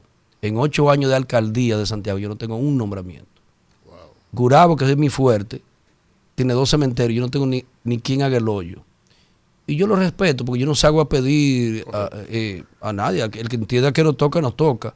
Entonces yo creo que ya mi vida útil política en el PLD, no por el comité político, yo me sentía cómodo en la reunión del comité político, alto nivel de discusión, de participación, pero la dirigencia, la caravana de aquí del distrito que se me quedaba, la jipeta mía andaba montado Domínguez Brito, porque la, línea era Abel como candidato y los que aspiraron contra Abel, los precandidatos, detrás. Y por esa razón mi jipeta estaba en la segunda línea, después de Margarita, eh, Karen y yo y a mí me sacaron tres veces de la caravana un aspirante regidor de Santiago, Mérido Guzmán, para meter la hija de Monchi Fadú, que aspira a diputada, a un miembro del comité político, que está en la dipeta, que anda el precandidato, el que fue precandidato Francisco Domínguez Brito, hasta me la chocaron, Verónica Contreras, que es del PLD diputada, fue testigo. Y yo dije, no, es que ya, ya aquí no me quieren y yo me voy. Pero no me, no me he ido, no me he ido al PRM y su movimiento eh, no, está dentro de los procesos, dentro de, los plazos establecidos para formarlo como partido o movimiento político. Eh, no estoy apoyando en el 100% al, al PRM, me comprometí con Ulises y, ahí ya me emocioné y lo mencioné al presidente eh, Luis Abinader, lo digo así, porque tengo muchos amigos y gente que yo quiero, aprecio y agradezco, que están aspirando a diferentes posiciones, que muy mal agradecido sería yo, que yo voy al alcalde mío de un lugar, digo mío porque me apoyaba, yo agarre y me le vaya en contra de, eh, del mismo. Yo prefiero no entrar a ese escenario. A Villa González, a Navarrete, a, Jacagua así voy a entrar, a, a, Pedro García voy a entrar, porque en la circunscripción uno el 52% de la, del, de, la, de la provincia de Santiago y del municipio eh, cabecera. cabecera. Tocayo, Víctor, siempre un privilegio, un placer. Estamos hablando, señores, con eh, político dominicano formado, forjado y que siempre se centra en el quehacer político del país. Por eso te pregunto, lo que nos ha pasado con el tema de Haití, en términos Grave. del tratamiento eh, político, desde la diplomacia que se ha hecho del país, ha generado una huella en el Cibao. Ha generado un hoyo a los productores, a las industrias, a las exportaciones que se hacen hacia Haití. Y eh, eso de alguna manera ha lastrado en las cualitativas, no cuantitativas, en las mediciones cualitativas a todo lo que significa Luis Abinader y el PRM. ¿Cómo confrontar eso, Víctor, de cara a las elecciones municipales de ahora y de cara a las presidenciales? Porque el desempleo, la desesperanza y el costo de vida se está llevando ahí el buen posicionamiento que tiene el PRM en el Cibao. Sí, eh, me, me dicen que eso no se dice, pero, pero excelente pregunta. Y, y, y que- y creo estar en las condiciones de, de poder responder y, y no como pasó con algunos candidatos que, que van a sembrar el país de, eh, de maíz, creo que fue que dijo, más tarea que la que tiene la isla entera, pero desconocimiento de mínimo de, de un tema nacional. Eh, mira, a mí me preocupa bastante el tema de la relación dominico, do- dominico-haitiana. Es un tema que entiendo que todos los gobiernos le, han dado un paño tibio.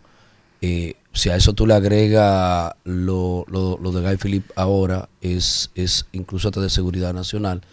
Y lo que está pasando es que aunque tú hagas todo el tema de relación internacional, de diplomacia, eh, eh, ellos no llevan la delantera por dos, por dos razones muy, muy esenciales.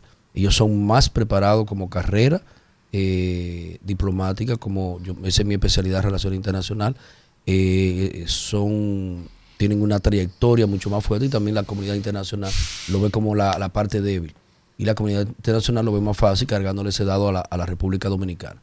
Por eso, entre otros temas, aunque mucha gente lo han criticado, yo también en principio lo criticaba, el tema de la importación como seguridad alimentaria es importante, eh, porque aunque ustedes no lo crean, ahí hay un pueblo, y que es lo mismo que pasó con, con el río y, y la toma que están haciendo, que cuando no encuentre qué comer o no encuentre agua, van a entrar para acá como sea, porque el que se está muriendo que lo mate una bala. Entonces, eh, eh, es una situación bien difícil. Yo tengo mucho contacto con los bananeros de, de la línea noroeste. Eh, el, el mercado binacional es incierto. Hoy un día que tú piensas que va a abrir y no abre. Yo creo que las autoridades deben de ser- tener un poquito la mano más dura. Sí reconozco en el presidente Abinader que, y el director de migración que han tomado algunas medidas en los últimos tiempos, pero, pero no son lo suficiente. Yo, yo creo que, que tiene que haber una decisión más coherente, más Pero le está afectando al PRM. Claro, claro, claro. Eh, yo no tengo los números de decirte cuánto te afecta, pero le tiene que afectar. Sí, yo lo tengo. Eh, eh, eh, eh, es como cuando te diga, el- no, no, ahí no comparto con el presidente, el dólar está subiendo pero no hace efecto. Claro que no hace efecto. Pero, Pero, bajó 5.2% en cuatro semanas, en seis semanas en el Cibao. sí, pero, pero, pero, pero, eso no es tan cualitativo. Porque No, a eso ver- es lo cuantitativo. Pero Exacto. No es el PRM, eso No. me imagino que no tiene que ver con No, no, yo. No, no, lo que te quiero decir es que cuando pasa... Son las encuestas de él. Sí, eh, cuando pasa, cuando pasa un hecho así, cuando pasa un hecho así y tú encuestas así, por ejemplo, una encuesta seria, no debe encuestar en momentos de crisis, porque no te refleja la realidad. La realidad refleja una emoción del momento, exacto. No, eh, eh, eh, y- más negativo. Y si estamos en crisis constante, profesor. No, si de- crisis constante hay que revisarse. De lo que pasó en la No, frontera. no, pero mira algo, mira algo, si tú hacías, cuando yo atacaba, y, y, y lo sabe Elías, mi hermano aquí, cuando yo atacaba al PRM, cuando yo le daba a Luis, cuando yo le daba a todo el mundo, porque yo soy así, y no tengo que estar borrando, eso está ahí, No, no, y, y me hacen una encuesta entre los, entre los PRMistas, yo iba a salir bajito. Ahora que yo decidí apoyar a los PRMistas, tú me haces una encuesta, oye, yo soy niño lindo en Santiago, eso me quiere, me carga. Entonces, yo creo que, que en crisis o en momento emotivo, como tú decías, la- las mediciones no son 100%, eh, no que no sean confiables, pero no, sean, no perduran en el tiempo para decidir quién va a, ser la, quién va a ganar las elecciones. Israel. Eh, Víctor. Ordene, hermano. Al margen de que ya u- comentaste. u- u- usted se ve bien también. Gracias, profesor. Sí, sí, no hay Se duda. nota que tiene millones. Mire, profesor. eh, Aunque sea de amigos. ya tiene movimiento, como dijo Elvin ahorita. Mire, profesor, al margen del movimiento que usted ha creado. Sí. Primero, saber cuáles expectativas puede tener la gente de Santiago al respecto de la posibilidad de usted aspirar a algo en el futuro, primero. Y segundo, ¿qué impronta puede Víctor exhibir en 18 años que tuvo en el Congreso? Bastante. yo sin lugar a duda y sin arrogancia, eh, te puedo decir que me pueden comparar con cualquier diputado de, de- del país, no solamente de la República Dominicana, porque uno, lo primero que le dicen cuando uno llega el día diputado, es que mira, tiene que, no, no hable mucho, eh, vete al paso, ve aprendiendo. Sin embargo, desde que yo llegué a la Cámara de Diputados, como venía de la Procuraduría General de la República y, tra- y trabajé el tema de- del, del nuevo modelo penitenciario, a Radamés eh, Vázquez de, de San Cristóbal, ya un diputado viejo, yo le gané por voto la presidencia de la comisión de, de, De asun- Jaina, de- de- eh. sí, de Jaina, de asuntos penitenciarios, se llamaba, que ya ve ahora del Ministerio Público. Después de esos dos años, de una vez fui presidente de justicia, como le decía a ustedes, hasta el 10, en el 11 fui vocero de 113 diputados que tenía el PLD, y a partir del 12, por seis años, fui sustituyendo a Minuta Vara Mirabal, que, que no es fácil en ese tema, fui el secretario de relación, fui el presidente de la Comisión de Relaciones Internacionales de, de- de la Cámara de Diputados. En proyectos he estado desde el primer día modificación al Código Procesal Penal. El, el penal cuando llegué estaba observado por el presidente Leonel Fernández, lo, lo asumimos por el Código eh, Civil. Eh, varios proyectos importantes que yo he dicho que no le hemos sacado el beneficio eh, correcto y creo que ahí se mete un poco eh, lo empresariado, que es una ley que incentiva con el 50% de la disminución del pago de impuestos y de la primera placa de los vehículos que ustedes tragan con las especificaciones de vehículo híbrido, de energía no convencional. Yo creo que el primer ejemplo lo debe poner el Estado Dominicano. Es decir, usted es ministro, si va a traer 20 vehículos, bueno, traiga 10 híbridos, porque estamos hablando que es un país que no produce petróleo, que es un país de lo que más vulnerable con relación al cambio climático, y vamos a ser menos dependientes del petróleo.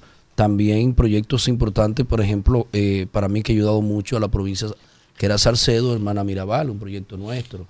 Eh, ahora nos falta solamente un paso en el Senado y mucha gente dirá, eh, bueno, Víctor, pero la prolongación eh, 27 de febrero llamándola Pedro Martínez. Pedro Martínez el lunes hizo un evento y reconoció en eso que en vida lo tomen en cuenta y eso pudiera eh, a un país tan beisbolístico tratarlo de, de- de- de- mostrarle lo que fue Pedro Martínez, las hazañas y se lo han hecho en otros sitios. Eh, el árbol nacional, eh, la, eh, la flor de Valladolid como la flor nacional, eh, el reconocimiento y traslado de los restos del coronel Fernández Domínguez de, un cementerio normal al Panteón de la Patria, que fue muy bien valorado eh, en el momento, por todo lo demás, por lo, que él dio, el reconocimiento a doña Celeste, a doña Arlet, su esposa, por el legado y, a la parte de la educación al pueblo dominicano que conociera lo que fue la revolución de abril, pero sobre todo el tema del presidente. Eso es una. Entonces en Santiago, el papel de la representación. En el papel de la representación, al yo ir aumentando en cada elección con más votos, mis dos primeras elecciones fue contra Abel y la última fue contra el Estado Dominicano. Es decir, Abel tenía como coordinar, porque era vicepresidente de Fundi, que era de Felipe Bautista. Felipe andaba en helicóptero, pero yo te digo, Luis Manuel Bonetti con, con, con Abel, eh, el de Promipyme con Abel. Es decir, todo el engranaje Inespre con Abel eh, y Víctor Suárez a mano pelada y, y volvimos y quedamos pegaditos primero y Tú eres segundo. rico, tú eres rico, Víctor. Yo soy rico de amor, de cariño, de salud y tengo con qué vivir, porque óyeme, déjame ¿Y decir cómo tú competiste con pero óyeme, si yo si soy abogado, si tengo 18 años como diputado, si fui jefe de gabinete de la Procuraduría General de la República, todavía ejerzo, aunque pegue, no soy un hombre de una vida cara. Entonces, no soy no, no soy multimillonario, pero tengo, tengo de qué comer. Me gusta tu típico y tu gallo, por eso No, pero espérate, yo lo que soy original. Lo que a mí no me gusta es la doble moral. A mí me gusta mi típico. Por ejemplo, aquí a Ferro, voy a hacer una, una publicidad a Ferro gratis. Sí, sí, sí. Si está Banda Real el jueves, o está el prodigio el jueves, o está Giovanni Polanco el jueves, y yo estoy aquí. Yo agarro y busco mi mesa, yo me siento. Eso no tiene- ¿Y qué tiene eso de malo? Oh, ah, que me, ser gusta lo- que me gustan los gallos. Me siento feliz. Porque mi, mi abuelo. Mi abuelo era gallego. No, por el político. te- A mí me gusta esa el, vaina. el político te juega dos caras. Dije que no puede ir. Hoy quiero beber. Como dice Entonces, por escondido te hace, te hace cosas peores. Es verdad. El club Netiburgo, para terminar, mi abuelo era gallero y, y- y a veces yo vi que la campaña en contra mía era de que el gallero, pero yo sé que promuevo que me gustan los gallos. Es decir, es como que a ti te, diga, me, me- me gusta el vino y te ataquen porque tú bebes vino. Que el club Netiburgo reconozca a Víctor Suárez, viniendo de un campo de Hipólito Mejía de Gurabo, que mi abuelo decía que al rico es que le hacen los reconocimientos, sino al gallero real, y que me reconozcan, que me hagan socio para yo poder participar con mi nombre. Sí, me lo pongo eh, panameño, eh, pa- Panamajat. Entonces, yo soy así. Si ustedes me dicen ahora mismo, vámonos a be- a beber un café y o vámonos allí, eh, yo creo que eso es, bajen ahí, ando sin seguridad. Eh, es decir, yo no creo que por ser político, por ocupar una posición, ustedes, es probable que cuando eran niños no pensaban que iban a estar a este nivel. Y porque Dios les dio la oportunidad y su talento y su capacidad, llegaron aquí. No puede ser que ustedes dejen- dejen de hacer, y que, ay, yo no me puedo comer un kipe, ay, un pastelito. No, pero siempre. Ah, ah, Algunos se ponen tan finos que se parte. Yo sigo, yo sigo, como decía Chichi Peralta, yo sigo de vuelta al barrio. Saluda a Chichi Se Peralta que me lo encontré. se acabó el café.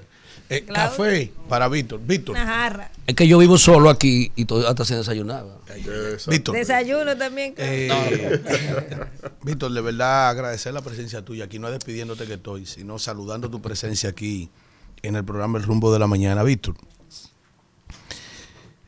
yo quiero decirte que yo te comprendo con todo lo que expresaste. Y quiero decirte que tú tienes razón y lo que sigue, como se dice en buen dominicano. Mucha gente me entiende a mí. Sí, claro. Y yo también lo entiendo. Ahora, yo lo que no le voy a pedir a Víctor es que ni soporte ni resista, porque la conducta individual de cada persona sabe hasta dónde resiste y por qué resiste. Y yo respeto eso. Igual que yo respeto a Valentín.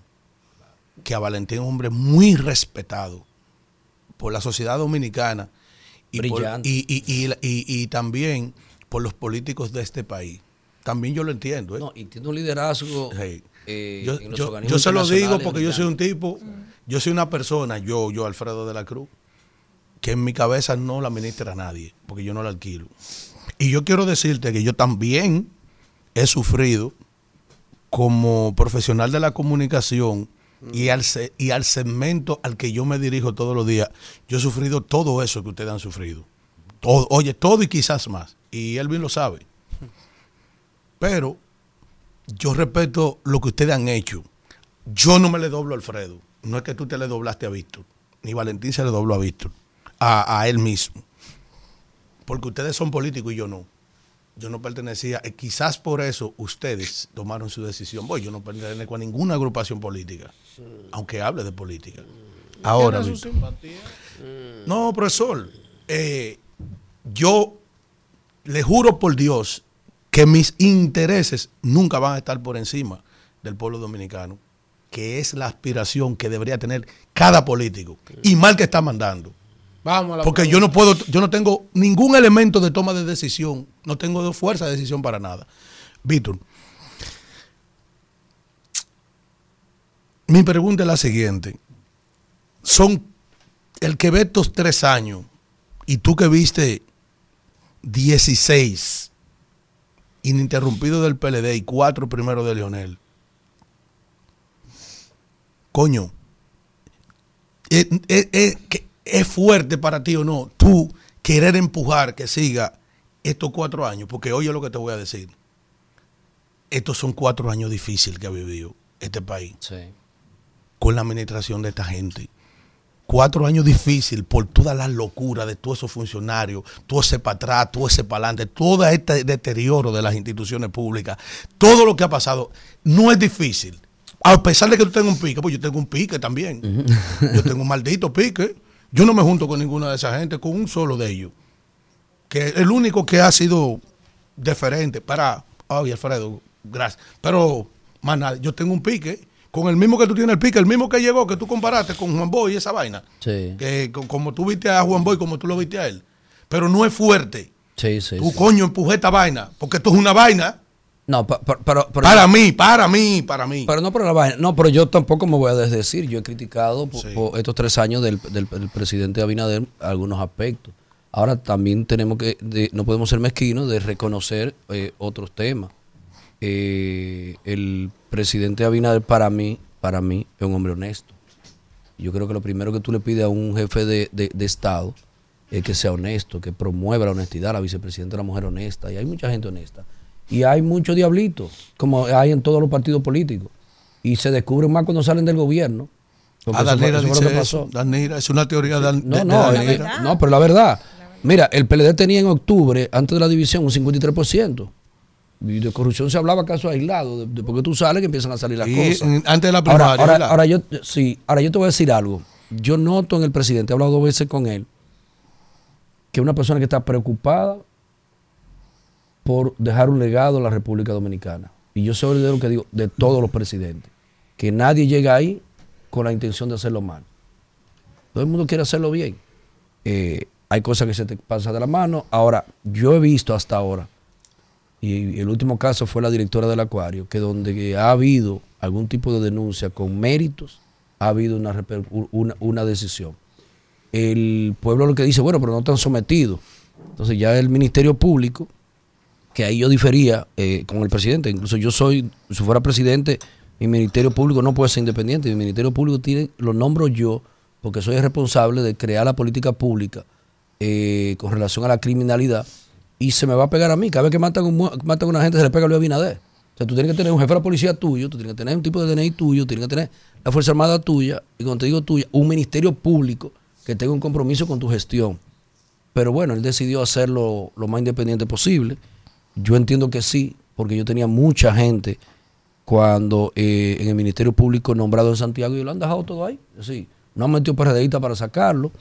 Eh, el presidente ha tocado gobernar con pandemia, con guerra, con situaciones internacionales difíciles, eh, pero a pesar de eso, a pesar de eso, la República Dominicana no vive en crisis. Un gran empresario, muy gran empresario, debe estar entre los dos o los tres más importantes de este país. Me dijo a mí en un momento, estando yo en el PLD, eh, cenando en su casa, me dijo, Víctor, es que ustedes creen que van a competir. Eh, me dice, no, él es muy amigo de Lionel. Me dice que ustedes y Lionel creen que van a competir con la crisis del 2000 de Hipólito, del 2004. Ustedes no van a competir con Hipólito, con quiebre de banca. Dice, yo como empresario te puedo decir que me está yendo mejor ahora. Entonces, yo creo que, que hay que analizar la situación. El presidente es un hombre abierto, ha dado apertura, eh, aborda los temas. Eh, lo que tú decías, y creo que de los temas que el presidente tiene que, que- que enfrentar ahora, eh, el tema del dólar, el tema de la comida, eh, que es una realidad. Si tú notas y da pena que a esta altura de juego, después de más de 20 años, bueno, desde Balaguer para acá ya el país venía como, como arrancando en lo que era el desarrollo económico y crecimiento sostenido, que la campaña se centre en que no hay dinero para comida, y que el pueblo está pasando hambre. Es decir, donde otros países el tema debería ser otro. Todavía nosotros estamos como en África, hablando de que, que no hay dinero para las tres comidas. Y de verdad que me preocupa ese tema, pero, vuelvo y te digo, la República Dominicana es uno de los países más estables de la región económicamente y eh, con, el, con el, lo que es eh, la democracia y el fortalecimiento de los partidos políticos. La última, Elías. Víctor, Gracias, Víctor. tal como tú dices, eh, Alfredo está incómodo, pero lo de lo único que saben hablar de plátano y huevo. Como Bueno, te de voy a- eso depende te un país. te voy a dar la madre De- hoy. de- como que de eso depende un país. Te voy a dar la un madre país hoy. depende de una buena provoca, economía, eh, de empleo, de desarrollo. Y al- tal como tú dices, hay un empresario que dice que le está yendo bien. No necesariamente estamos de gente que acuerdo con eso, bien, pero la gente que lo que ve atacando y atacando y atacando tiene que irle mal. Mira una cosa. Provocador, ¿eh? Ese, Eh, ese- buen reloj, Elías. Eh, eh, ¿eh? Ese buen No, reloj. no lo evidencia, no lo evidencia, Víctor. A mí me ha ido bien, gracias a Dios, en la vida. Pero gracias a. Dios, a mi familia, a mis amigos y a mi trabajo. Con Porque mucha nadie S. progresa sin los amigos y la familia. ¿eh? Con mucha S, gracias a Dios. Mira. Víctor. eh, Víctor Fadul, tu tocayo, un apellido muy sonoro. Tú sabes que la gente es como la pasta y, el- y el refresco. Como van a comprar lo que tienen en la SIGA que ya conocen. Es un apellido que, bueno. Pero tenemos a un muchacho que también es eh, de los eh, de la clase pop, y podríamos decir allá. Que no, es- no es como guaguaguá yo. Eh, y estaba amenazado por el apellido, pero ha venido ahora Julio César Valentín, ha venido tú, ha venido Benedicto el diputado, o sea, le han sacado una tajada buena a ellos Para dárselo a él. que para dárselo a Ulises que, que ahora la cosa se puso buena. ¿Qué usted cree? ¿Ulises gana la alcaldía? En mi discurso de, de apoyo a, a él, eh, terminé diciendo que acabamos de ponerle la tapa al pomo. Eh, eso no lo aguanta nadie, electoralmente hablando, lo que va a pasar en Santiago. Pero déjame decirte, para darte otro dato que se me quedaba, eh, Danira, mujer bella, preciosa e inteligente. Le queda bonita esa blusa. Sí, empe- yo empecé a seguirla cuando ella empezó a dar una denuncia de, de las pensiones y la cosa, ¿te acuerdas? Filo- filósofa greca de Villaconsuelo. Sí. Greco-romano. Cua- mira, cuando tú, cualquier producto, cualquiera, puede ser comestible, puede ser eh, eh, para bebida, puede ser producto eh, profesional, eh, tú la, fruta, tú la consumes antes de estar al punto de consumirla, no va a lograr los mejores, los mejores resultados. El caso de Víctor, lo, por ser hijo de- del papá, lo han llevado aceleradamente. Él no es ma- él no es mala persona. ¿Por qué te digo esto? Cuando se discute en el comité político, ¿quién debe ser el representante del Consejo Nacional de la Magistratura en el Senado? Yo, ahí me- yo no era miembro del comité político, pero expresé mi disgusto porque ahí derrotaron a Iván Lorenzo. Entonces yo dije, bueno, entonces el Iván Lorenzo es bueno para echarse el gobierno en contra, para pelear, para pelear. Y Carlito y un grupito lo derrotan con José del Castillo, que ni opina. Entonces yo dije, es un mal ejemplo. Porque me gusta, me, me gusta decir las cosas como son. Cuando llega lo de la Cámara de Diputados, oye, como que Temo, que era presidente del partido, propone a Víctor Fadul. Eh, oye, Vi- eh, Monchi, el hijo tuyo es abogado. El hijo tuyo- sí, ah, pues, el hijo es Monchi. Entonces, Y el coño, mérito. entonces el, el mérito. Entonces, Víctor Suárez fue jefe de gabinete de la Procuraduría Lo que General de la pasa aquí República. en el distrito con el Eh, hijo del, del, Sí, oye, fue del líder. ese fue un, eh, es- sí, pero fue un error del presidente mismo. Fernández, que le tengo cariño. Mira por qué. Y tú me vas a dar la razón. No, él está Se, enamorado. se pudo hacer lo de, lo de Omar, porque marca bien y está bien. Ahora, no debieron dejar solo a Demóstenes Santiago. Demóstenes, yo lo he dicho aquí de- de- de- 300 de- Demóstenes dejó la presidencia de la Cámara un año, la No, dejó. no lo he dicho aquí. La dejó. Y, y, Danilo- y no- y- Danilo lo- no aspira. lo- lo- le incumplió, le rompió el No, contrato. Danilo le iba a cumplir Ajá. a él. Pero él decidió enfrentar el Congreso cuando el tema de la reelección. Y cuando tú vas a enfrentar el Congreso y tú vas a hacer lo que él hizo y se dejó juramentar, mi compadre, se, eh, se dejó juramentar de Botello en Santiago, ese tema, el presidente Medina le dijo al presidente Fernández, Fernández, presidente, mande otro. Sí, ya había unas heridas y él se la buscó de motor, porque es un hombre de principio. Diablo, pero espérate, Pero oye, aquí- ha surgido pero- un pero- una pero- revelación. Una revelación pero oye, terrible. no, no, no, Y pero muy oye, decente que pero- oye, sí, muy Sí, un decente. caballero, un es Yo, mejor- yo y- voté por Camacho porque nos convenía como oposición. Pero óyeme, y tú dejarlo, y tú soltarlo, soltarlo y dejarlo así. De neta se fue a Estados Unidos de, en esa decisión, después lo buscaron. Él no aspiraba a senador. Lo hacen aspirar a senador y lo sueltan. Yo creo que no es correcto. Eh, te decía, eh, eh, Elías, que Santiago, eh, este muchacho lo han llevado muy ah, rápido, lo han llevado eh, sin... Y voy a decir algo que lo he repetido varias veces. Yo, tranquilito, entré al partido y vi el reinado de Camejo y de, y de Monchi Fadul. Y cogí mi colita atrás. Y fui así, hice mi fila. Eh, bueno, llegó eh, Julián eh, Cerullo una vez y apoyarlo a senador. Bueno, hice mi fila. Eh, vino Domínguez Brito, bueno, me lo puse atrás, asistente de él, hice mi fila. Llegó Valentín, el señor Valentín, eh, hice mi fila. Abel, estando compitiendo en las mismas situaciones, lo único con mucho más dinero y apoyo del presidente Fernández en ese momento, lo ponen y hago mi filita también. Ahora que me impongan otro, que me inventen no, no, no. Si yo lo acepto, no sirvo. Como persona ni como político. Exactamente. Ahora, yo pensé retirarme, no pensé seguir bromando con política, porque Juan Bosch, para mí, una de sus mejores obras fue La Marcha Indeleble. Y la leo cada rato. Porque te dice, te dice que en su momento, como a él le pidieron, tú tienes que dejar tu cerebro. Y yo mi cerebro no se lo dejo a nadie. Yo lo puedo callar un día, una ley que no me gusta y me baja una... O no voto, o me voy. Pero no siempre, porque tú no puedes entregarte así. Porque si a ti te maltratan y tú permites que sistemáticamente te maltraten, hasta tus hijos te faltan el respeto. 100% con- Entonces, comento eso, pero te puedo asegurar, y lo digo aquí, anótenlo. De manera muy holgada, eh, Ulises Rodríguez será el próximo alcalde de- de- del municipio de Santiago. ¡Vamos, No, y no. y- será un preámbulo, será un preámbulo de lo que, por eso, oye, no te estoy hablando ni de regidores ni de diputados, porque nuestro movimiento decidió a nivel nacional, y te digo a nivel nacional, porque nuestro vicepresidente Lupe Núñez de San Francisco de Macorís, el diputado más votado de la historia, con una gran trayectoria, eh, tengo varios nombres por ahí que vienen en los próximos días, nacionales. Yo auguro aquí que después de la victoria de Ulises y de lo que va a pasar a nivel municipal eh, en el país completo, la reelección del presidente eh, Luis Abinader eh, está garantizada. y está garantizada en primera vuelta con un Leonel Fernández en segundo lugar. Y yo te diría, porque a veces buscan el culpable, Víctor Suárez que se fue, que el PLD tendrá una gran tarea y una recomendación, porque yo no estoy en el partido que analicen por qué después de su última elección del 16 de un 62%, mm. bajaron a un 38% y van a quedar por debajo de un 10%. Y ganaremos la senaduría del distrito.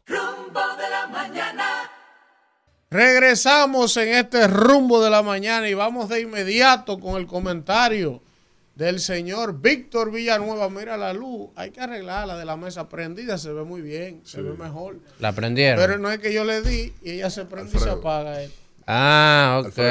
Mira qué bien. Sí, Vamos con el comentario de Víctor Villanueva. Bueno, pánico en el Distrito Nacional, en toda la capital de eh, la República Dominicana, porque cuando, como estamos en este tramo de cara al proceso de las elecciones eh, municipales para el próximo 18 eh, de febrero, ya claramente los posicionamientos de los partidos políticos se van ya estabilizándose y marcando las tendencias que según las evaluaciones cualitativas y cuantitativas, así se han ido ya, eh, eh, se han, han reflejado, están reflejando cuáles son las tendencias de las cosas.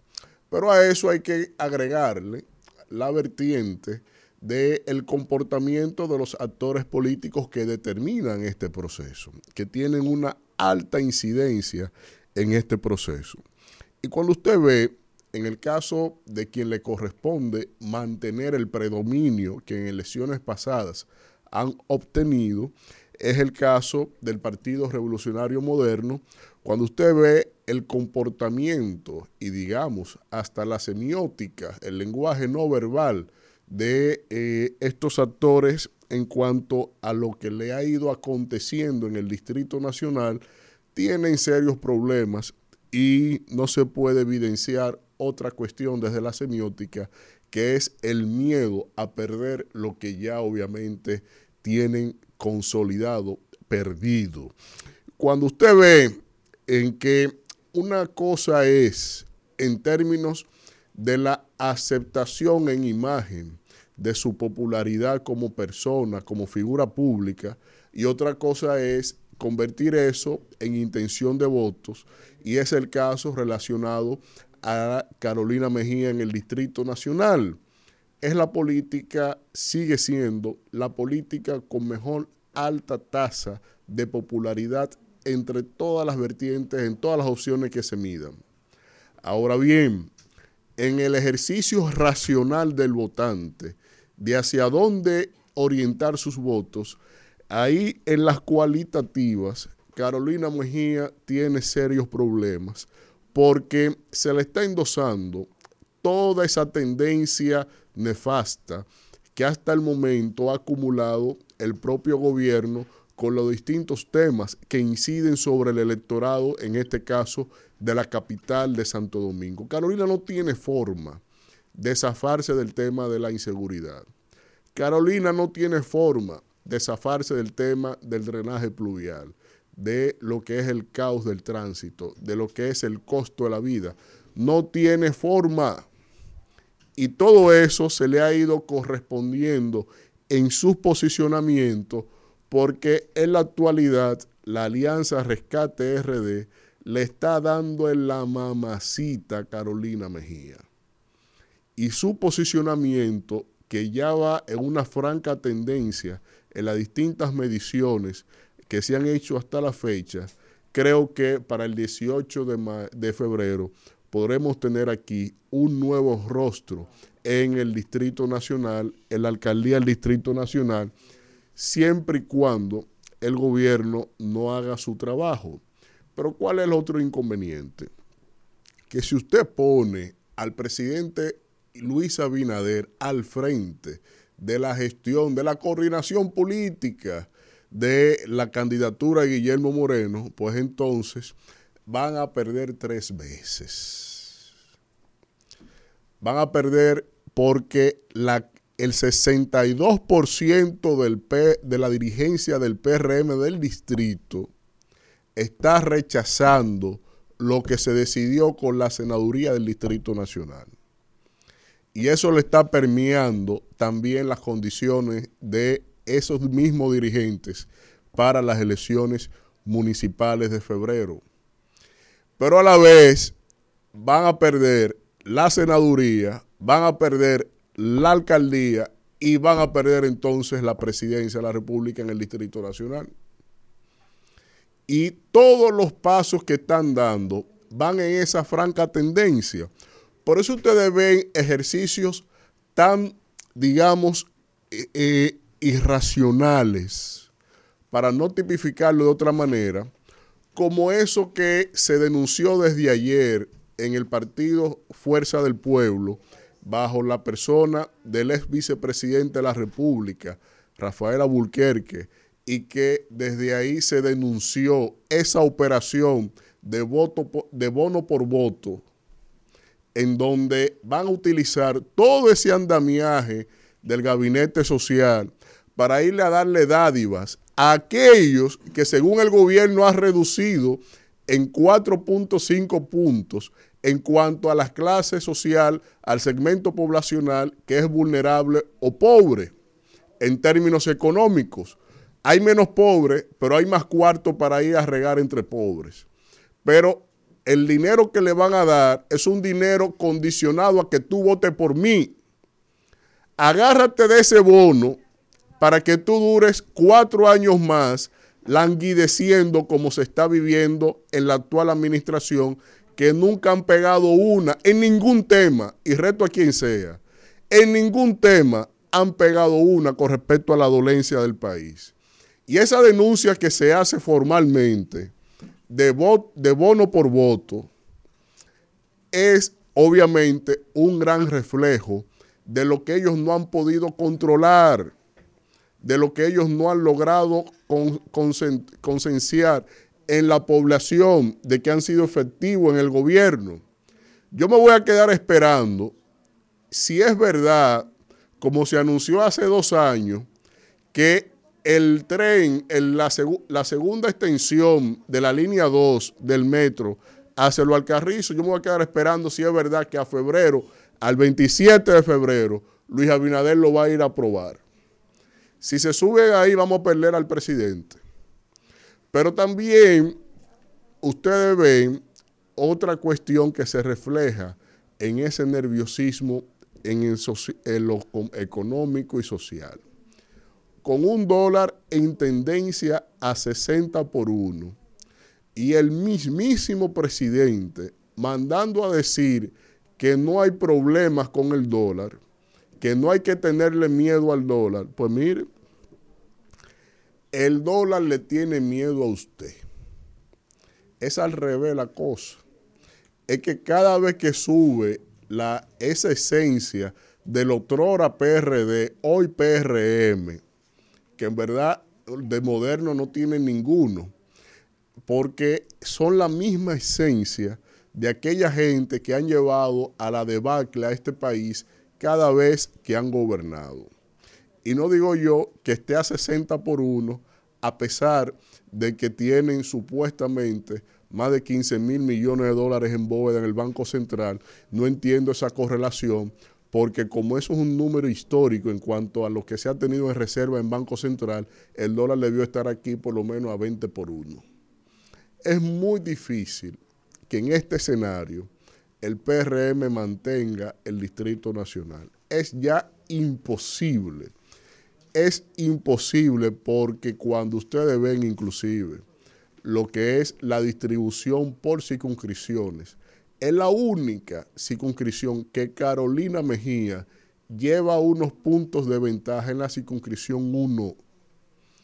en la 2 y en las 3, ahí no han sabido qué es la gestión de alcaldía de ella, porque aquí se confunde quién ha sido el verdadero alcalde del país, si el ministro de Obras Públicas o el administrador del Banco de Reserva, que son los que le han hecho todos esos parquecitos a ella.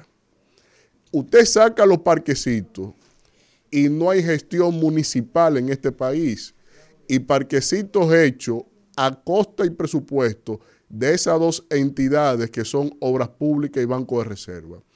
Sin esas dos entidades, yo no sé cuál es el amor por la ciudad que le hubiese quedado a ella en verdad.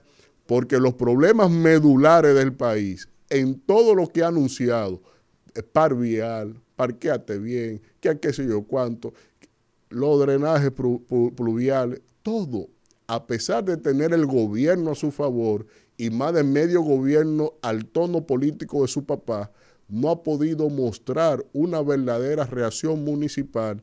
Y como dijo Domingo Contreras, renuevan el malecón, la fachada del malecón, la acera sur del malecón, ni siquiera la acera norte, y, no, y sigue inundándose el malecón porque ni siquiera el drenaje de lo que ellos mismos remodelaron está hábil para votar. Prepárense que realmente la pela en el Distrito Nacional no se la despinta absolutamente nadie, por más presupuesto y gabinete del gobierno le metan, no tendrán forma de salirse del atolladero que ellos solitos se han metido.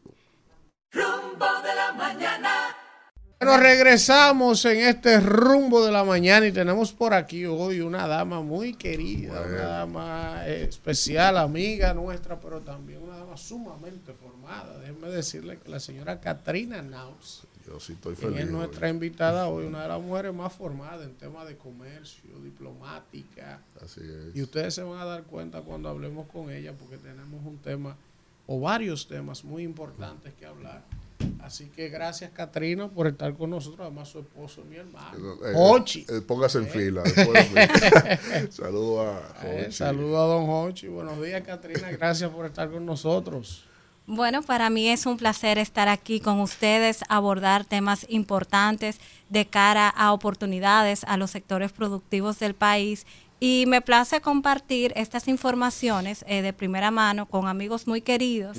Así que para mí es un grato honor conversar con ustedes. Katrina, tú estás ahora como coordinadora de la Alianza Global para la facilitación del comercio en República Dominicana. Primero hablarnos un poco de qué se trata esa Alianza Global para facilita- facilitación de- del comercio y de qué se trata la organización en sí, antes de que entremos en materia.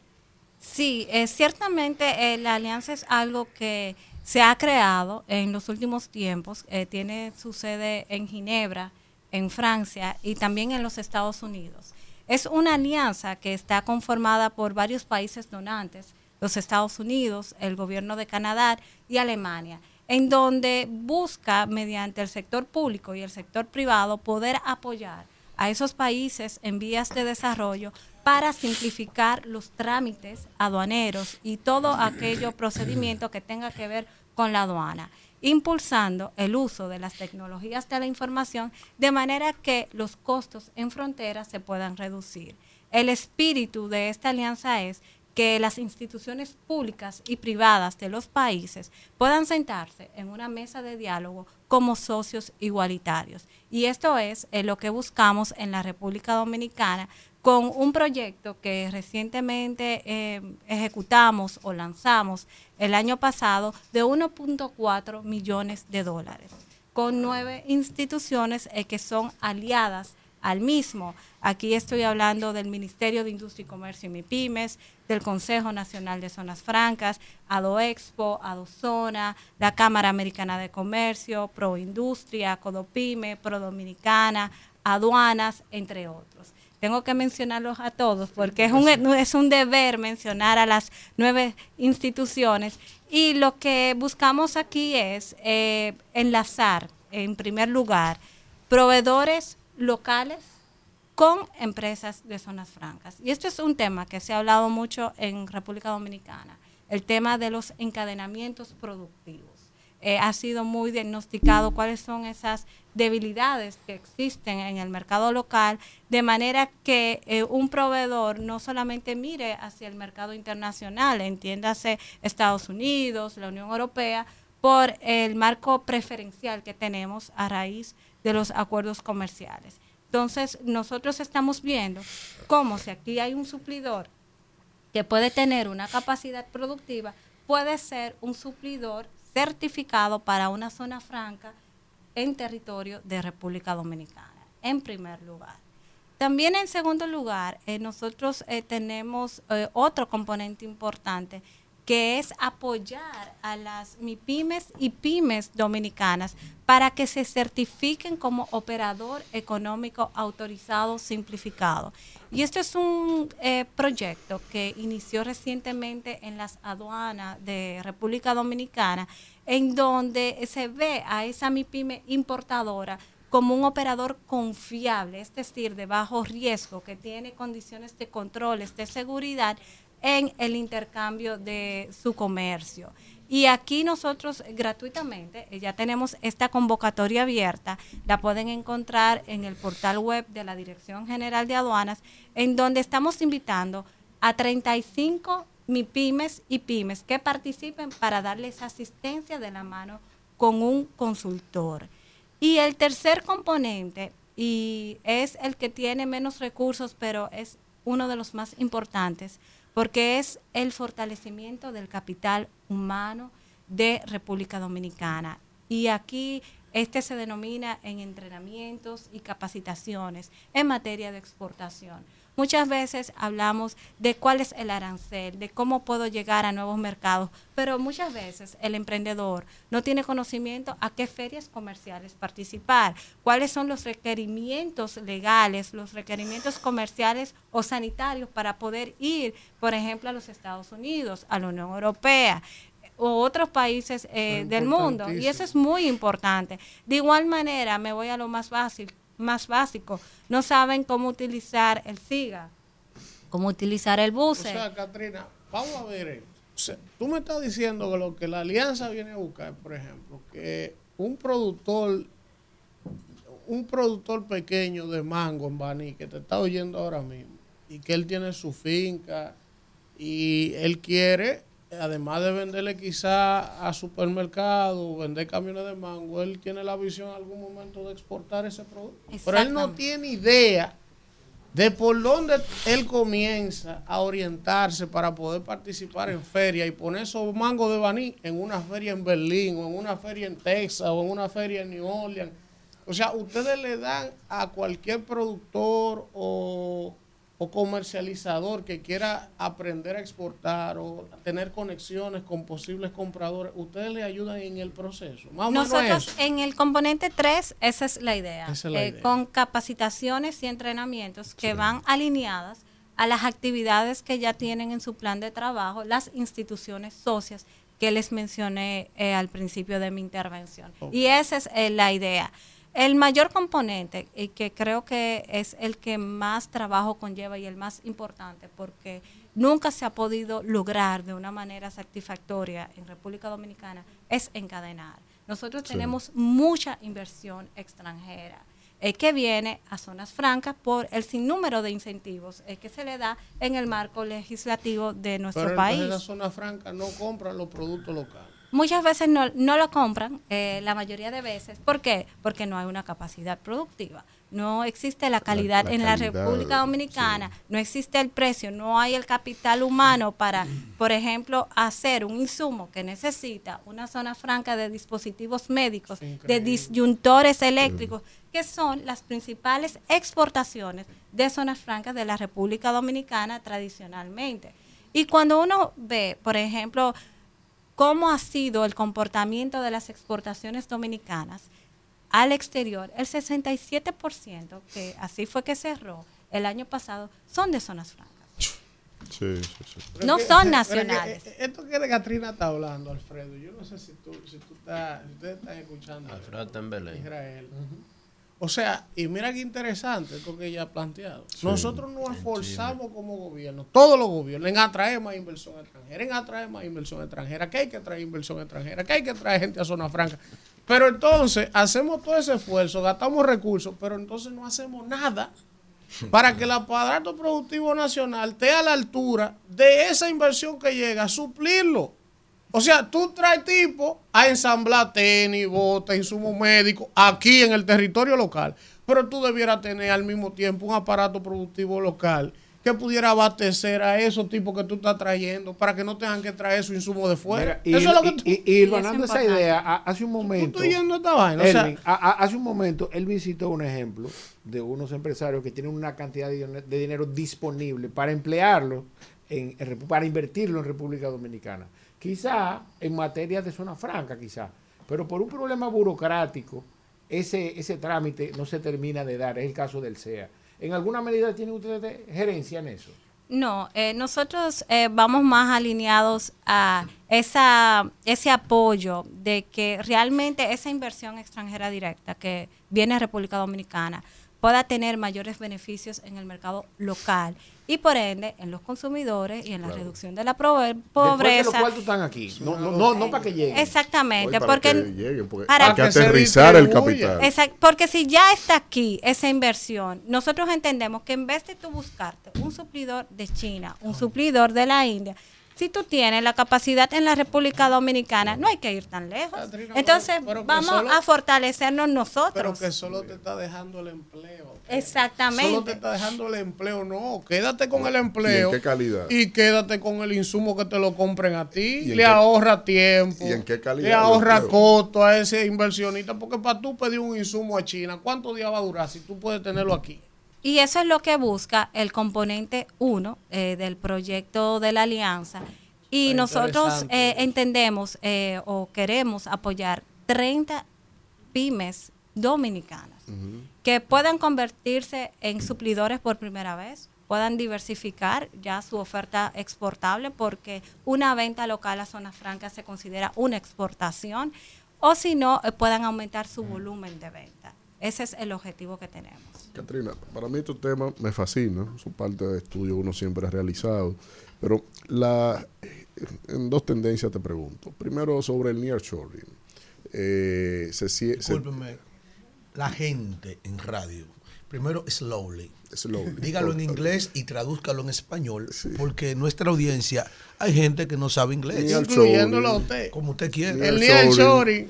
Que es la, la, pro, la producción. Está hablando del primo mío de Nueva York. El encadenamiento el del comercio internacional que, que, se, que se ha fomentado esencialmente como una respuesta del G7 a lo que es la ruta de la seda que ha impuesto China con todo el, el continente euroasiático. Entonces, en América, en, en, América o los países del en G7 el mundo, en el mundo. se está por, fomentando la capacidad de eh, producir cerca del público consumidor. Entonces, uh -huh. ese, ese, es un poco el nearshoring como sí, es. Ya, lo, ya lo va a. El gran maestro, Rido de Tiempo, sí. con casi 90 años, sí. enseñó eso que estamos haciendo aquí, este ejercicio no, de comunicación. Pero yo me dejo. Adelante. yeah. Entonces, Gracias, siento que el país no está aprovechando esa tendencia de eh, poder insertarse al encadenamiento del comercio internacional por otra cuestión que te agrego como pregunta también,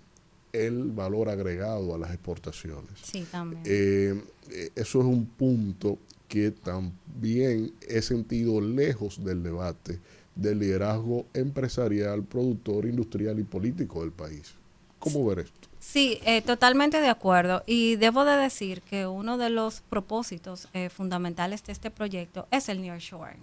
Eh, nosotros queremos apoyar a la República Dominicana en este contexto e incluso el título oficial del programa que llevamos a cabo en la alianza son las oportunidades de nearshoring y con un comercio inclusivo en la República Dominicana. Ahora bien, eh, se han hecho varios estudios eh, en el país, incluso hay una política de nearshoring que se está llevando a cabo desde el gobierno de la República Dominicana. Y ciertamente eh, se ha diagnosticado, pero es muy difícil tu poder atraer esa inversión. Sabemos que México es uno de los grandes ejemplos en América Latina en cuanto a la atracción de inversión extranjera directa y esa relocalización eh, a raíz del COVID-19 y de los efectos que eso llevó consigo. Nosotros no hemos visto eh, a la fecha resultados inmediatos de eso, de lo que es, por ejemplo, el ejemplo de México, como tú tienes eh, las plantas eh, alemanas, las plantas también de Tesla, que se están reubicando en México por su cercanía a Estados Unidos. Pero sí son esfuerzos que desde mi punto de vista se están haciendo de una manera contundente, aunque los resultados se lleven su tiempo. Lo otro que te quiero decir es eh, sobre las exportaciones y su valor agregado. Lo que pasa es eh, que en República Dominicana el sector privado debe de entender que tiene que cambiar su modelo de negocio. Mm. Muchas veces cuando uno habla con un empresario ah, no, tiene quieren cambiar el código. Eh. E, exacto. Entonces muchas veces cuando tú hablas con un empresario lo primero que te dices no tengo los recursos, yo no tengo el capital para invertir en eso y se quieren quedar haciendo lo mismo que hacían desde hace muchos años y no quieren invertir en innovación, que la innovación te trae el valor agregado que tú le vas a dar a tu producto. Muchas veces, eh, si ya tienen un mercado, se quieren quedar ahí y no quieren ir más allá. Entonces, em, el Estado puede crear las políticas, pero al final quien tiene que implementarlas es el sector privado, porque él es el que exporta, él es el que hace negocios. Entonces, ese cambio de mindset, ese tiene que dar, porque no importa los esfuerzos de, mindset, de mentalidad, mentalidad, De la gente, estoy ayudando a la gente. Porque, la gente cree que el cambio de maizar, de mindset. Entonces, me entiende? Es la mentalidad del dominicano que está allí. porque la jibullinga también necesita entender la, y la gurrupera. El capital de origen dominicano. la característica principal es que es patriarcal. Un capital patriarcal. Que si se ganó 20 millones de dólares este año, este año tiene que garantizarse 20 millones, pero no, no, no pone capital en riesgo en nuevas eh, dinámicas productivas. Exacto. Y, y, también eh, debo de, decirte, eh, los recursos que tenemos en materia laboral. muchas veces viene inversión extranjera directa al país que busca profesionales que tengan doctorados. ¿Cuántas personas, o sea, en República Dominicana, están con un doctorado para poder ejercer una función, por ejemplo, en una empresa multinacional. O sea, yo lo puedo contar. Hay varios, pero no es la mayoría como lo podemos ver en Asia, por ejemplo. Entonces, y ahí es que tenemos que mirar cómo nosotros nos podemos ir preparando, cómo podemos fortalecer a nuestro sector privado de que tenemos que mirar hacia afuera, qué, es, qué están haciendo los, los demás y no enfocarnos en que si yo tengo el mercado local o yo tengo el mercado del Caribe, que no es tan exigente, por ejemplo, como el de Estados Unidos, me voy a quedar ahí. Y esas son de las cosas que nosotros entendemos que podemos ir trabajando en el componente 3 de capacitación. Alfredo de la Cruz. Pero espérate, yo me preguntaba. Sí, sí, sí, no. Y escúcheme, no, yo le agregué un punto que usted especificó. Y escúcheme. vamos, vamos. Bien, evidentemente usted representa... lo su papá. Y escúcheme, tú sabes. Eh, Catrina, mucho gusto. Eh, evidentemente, República Dominicana tiene una situación en relación a la promoción de la productividad nacional.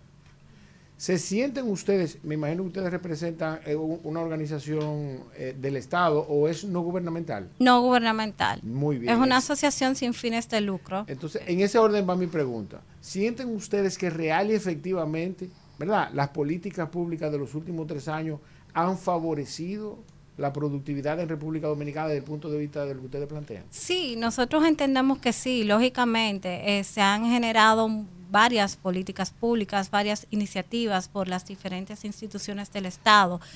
Ahora bien, eh, también hay un plan de fomento de las exportaciones que ha ido dando sus frutos y eso es un logro que se debe de decir del gobierno. Pero estos estos resultados no se ven en el corto plazo. Estos son resultados que se ven en el mediano y largo plazo. Es como la alfabetización. Para tú ver el resultado de una iniciativa que tú inicies, tú no lo vas a ver en uno o dos años, eh, sino que deben de pasar muchos años trabajando en esa misma dirección. Y yo pongo, por ejemplo, el ejemplo de Corea. Corea del Sur estableció planes quinquenales de desarrollo con sectores estratégicos. También lo hizo Costa Rica, pero eso le llevó años para ellos ser un referente, por ejemplo, en materia tecnológica. Lo comenzaron a trabajar desde los años 50 y hoy estamos en el 2024. Entonces, si la República Dominicana se aboca a un plan que no cambie, ya sea porque hay un cambio de mandato, un cambio en el poder ejecutivo, nosotros podemos llegar a lo que aspiramos, a elevar la competitividad y la productividad. Sí. Eh, Catrina, gracias, usted es una mujer brillante. Gracias, gracias. Su nombre me retumba en, en, el cerebro porque le he visto en estos menesteres, yo hurgando siempre. Sí, sí, sí. Eh, lo que no recuerdo es en, en, qué, en qué lugar, pero le conozco. En varios. En varios. En varios. En varios. Le conozco. Ha sido un eh, actor clave en el país. Déjeme hacer una pregunta.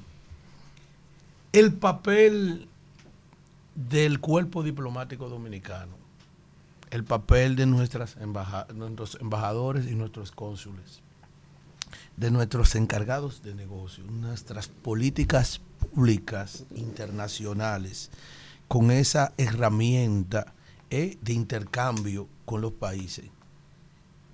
¿Cómo evalúa usted el desempeño históricamente? No de este, no de este gobierno, porque a mí, Alfredo de la Cruz, es históricamente que tengo la, crítica del rol que solamente vemos esa gente, que solamente van allí a disfrutar de las mieles del, del, del cargo placa diplomática, choferes, seguridad, buenos sueldos, buenos restaurantes, buenos quisos, buenos vinos, mucha vaina. honrosa sesión.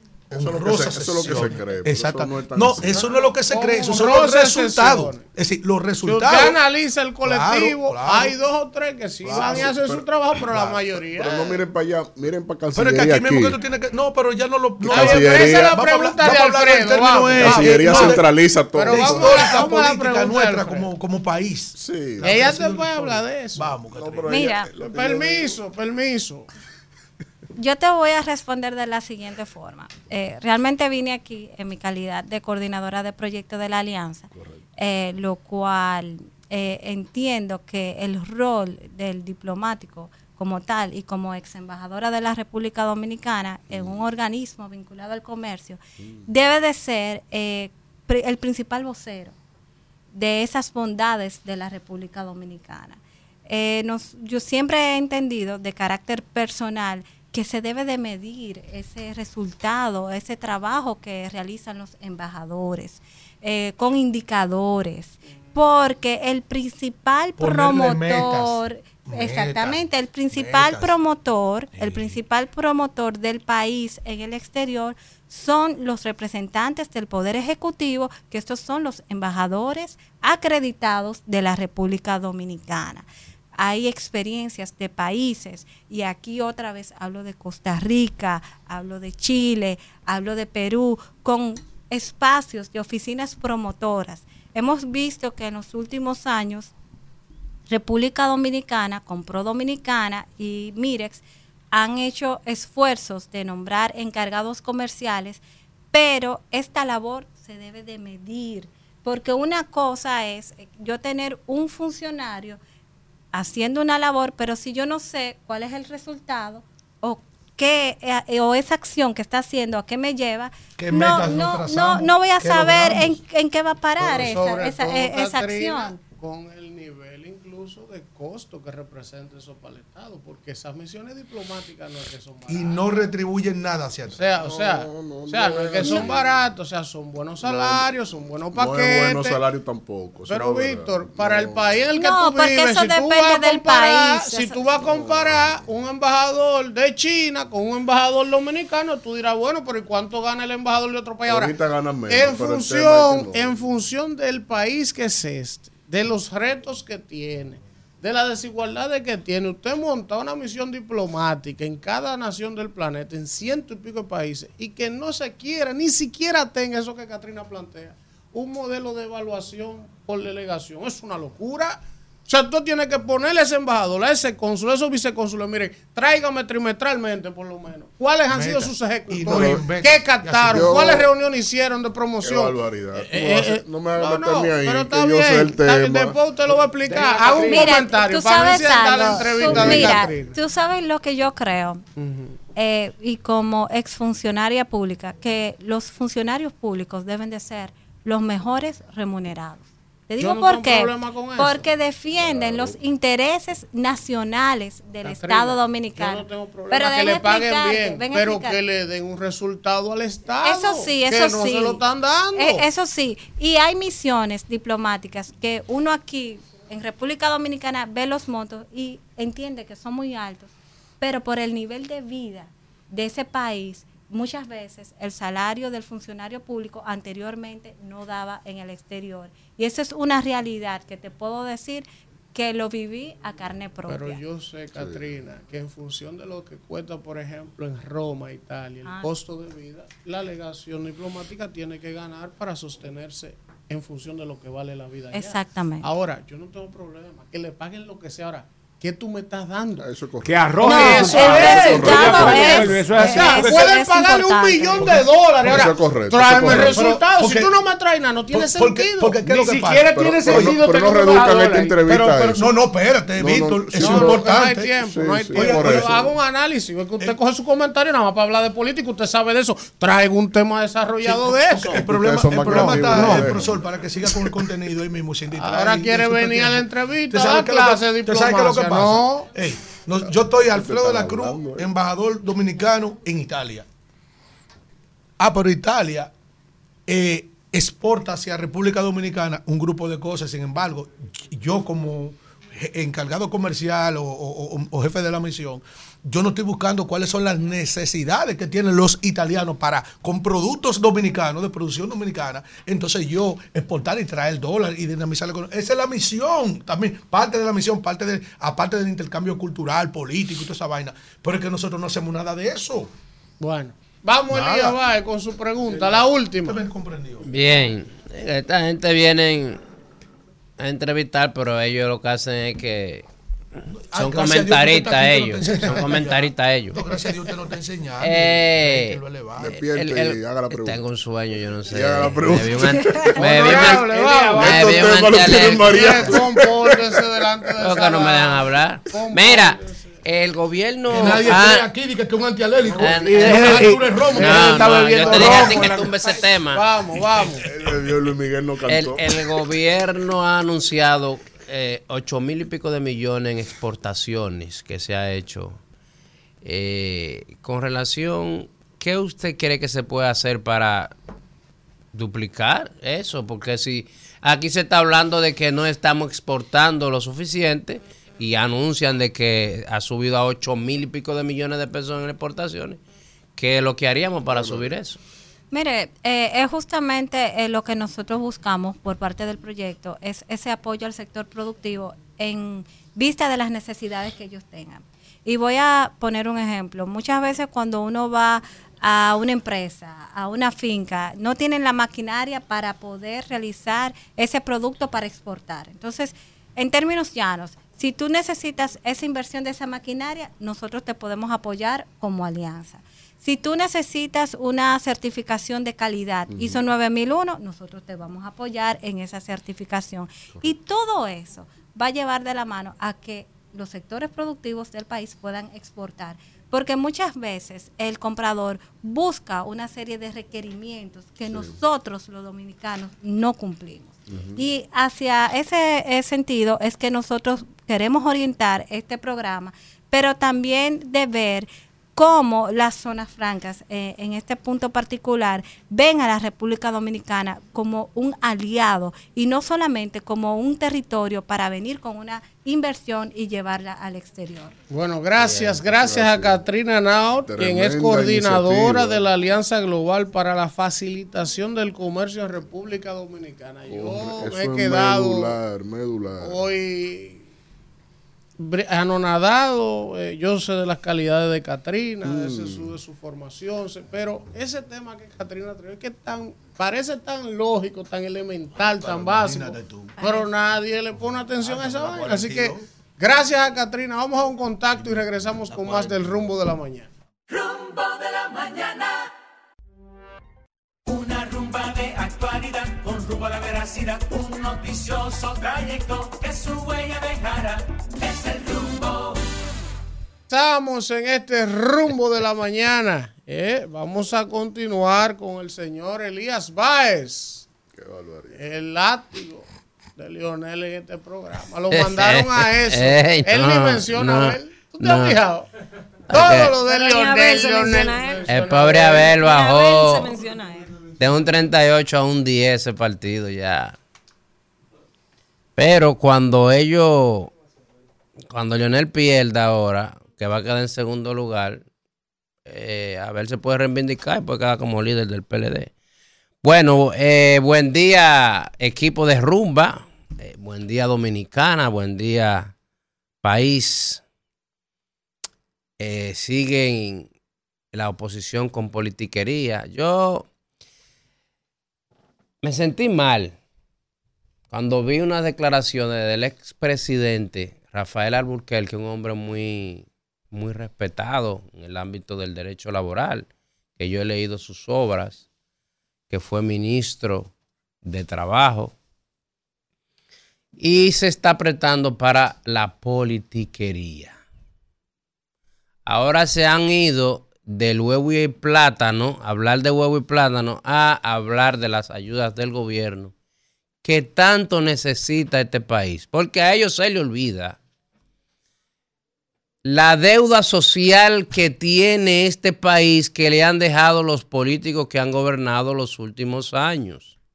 Aquí hay muchísimos pobres que ganan 12 y 13 mil pesos mensuales. Eso es 200 dólares al mes que no da para nada. Yo mismo no sé cómo vive la gente que gana 12 mil y 13 mil pesos. No sé cómo vive. Y en el gobierno de Hipólito se creó la tarjeta Solidaridad. Y luego el gobierno del PLD le dio seguimiento. ¿Usted sabe cuánto pagaban esos verdugos a la clase pobre, 800 pesos. 800 pesos le daban a la familia dominicana que estaban en pobreza. Mensuales. Ay, Dios mío. Ayúdanos a hacer rico todo, porque mira, eso es difícil. Sucede que llega Luis Abinader en campaña y dice, yo voy a elevar el doble de esa ayuda de 800 a 1600 pesos y además voy a duplicar a las personas que se le va a dar. Porque es necesario, esto es un país, un estado social y que la misma constitución manda que debemos de dar ayuda a los más necesitados. O sea, el que más tiene, tiene que dar al que menos tiene. Y a través de los impuestos que pagamos, el Estado tiene que enfocarse en las ayudas a la gente necesitada. Pues sucede que el gobierno de Luis cambió las cajas que denigraban a la gente. Usted veía viejitos de 80 años con una caja que ni ellos podían con ella. Y Luis lo cambió por la tecnología, por una tarjeta que se llama ahora Supérate una tarjeta y también que se le depositan bonos en las cuentas bancarias de los necesitados. Sucede que como la oposición sabe que eh, se está aprovechando la clase pobre, la clase menos, eh, eh, la clase desposeída, la que menos tiene, del beneficio de 1.600 pesos, que tampoco es dinero, pero es el doble de lo que ellos daban, eh, y ellos se lo daban a 800 y pico de miles de personas, casi un millón, y nosotros se lo estamos dando a un millón quinientos mil, el doble, óigase bien, el doble del dinero a doble de personas. Se le está dando el gobierno. Y sale el caballero Rafael Alburquerque, expresidente de la República ayer, a decir que el gobierno no debe de dar esa ayuda. Oigan, que el gobierno está haciendo politiquería con esa ayuda. Entonces, cuando ellos lo daban, estaba bien. Pero ahora que el gobierno lo está dando, está mal. Y dicen que con esos bonos se van a comprar votos en las elecciones. Porque ellos están perdidos y no hayan cómo, no encuentran cómo justificar mañana decirle a la gente que ellos no tenían oferta, que no tenían propuesta, que el pueblo no lo quiere, que perdieron las elecciones y hoy están llorando, como tienen muchas lágrimas, están llorando temprano diciendo que nosotros con esos bonos y esas ayudas vamos a comprar votos para que voten por el PRM. Así no se puede hacer política. Así no se puede hacer política. Y menos criticar las ayudas a los menos poseídos, las ayudas a los desposeídos, las ayudas a las personas que necesitan. Entonces, para terminar, porque Israel tiene un buen comentario y quiere que le dejen espacio, quiero decirle a la oposición que nosotros seguiremos dando la tarjeta Supérate, que antes era la tarjeta de ustedes, que se llamaba Solidaridad, y le estamos dando el doble del monto a la doble de personas y cuando le venga el día del padre, le vamos a dar un bono para los padres que necesitan. Venga el día de la madre, le vamos a dar un bono para las madres que necesitan. Porque para eso está el Estado Dominicano, para ir en ayuda de los más desposeídos. Llévatelo, Isidro. 10 y 3 minutos. Continuamos en este rumbo la mañana y vamos de inmediato, de inmediato con, bueno, abogado, economista, pero sobre todo, gran analista, Israel Abreu. Muchas gracias, Víctor. Muchas gracias por la audiencia, donde quiera que nos sintonicen y por los medios que sean. Kelvin, por favor, bájame esa imagen ahí para que la gente la vea. Esa imagen, quiero darle los créditos a SIN, es donde el presidente Luis Abinader en la semanal le dice a los dominicanos no tener no temer, no preocuparse por el alza del dólar. Mi comentario, que va a ser en relación a, esa afirmación que hizo el presidente, la voy a hacer a modo de aforismo. Y se va a llamar, ¿por qué no nos vamos a preocupar por el alza del dólar, señor presidente Luis Abinader? Entonces, ¿por qué no nos vamos a preocupar por el alza, por el alza del dólar si las exportaciones mineras durante el año 2023 cayeron en alrededor de un 15.1%? ¿Por qué no nos vamos a preocupar por el alza del dólar los dominicanos si además las exportaciones de bienes agrícolas en República Dominicana se cayeron en 6 ciento, presidente. ¿Por qué no nos vamos a preocupar por el alza del dólar en República Dominicana si el total de las exportaciones se redujeron en alrededor de un 14% durante el año 2023 en relación al año 2022?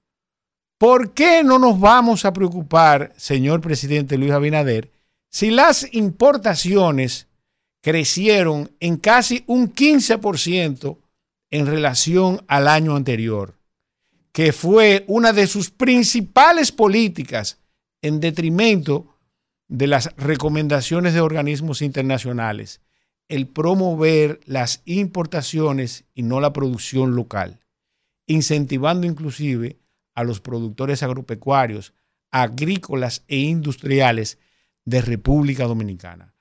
¿Por qué no nos vamos a preocupar por el alza del dólar, señor presidente Luis Abinader, si las remesas que recibió República Dominicana durante el año 2023 no responden a ninguna política pública y no es un mérito del actual gobierno o del Estado dominicano, nunca han sido un mérito de ningún Estado ni de ningún gobierno salvo por la deuda social que los convirtió a esos ciudadanos en exiliados económicos. Todo lo contrario, tiene usted responsabilidad por esa deuda por los tres años que tiene gobernando. ¿Por qué no nos vamos a preocupar si esas remesas dependen única y exclusivamente de que también o mal le vaya a un dominicano en el extranjero y el amor que tenga por su patria o por el ciudadano al cual le está enviando esa remesa. ¿Por qué no nos vamos a preocupar, presidente, por el alza, por el alza del dólar? Si fue usted, presidente, quien decidió realizar un autoembargo comercial con nuestro segundo socio comercial más importante, Haití.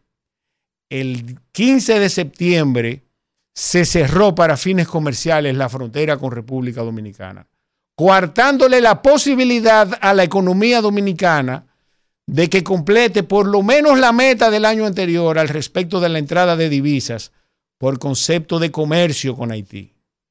Fue usted, señor presidente, que decidió eso ¿Y por qué no nos vamos a preocupar por el alza del dólar, señor presidente?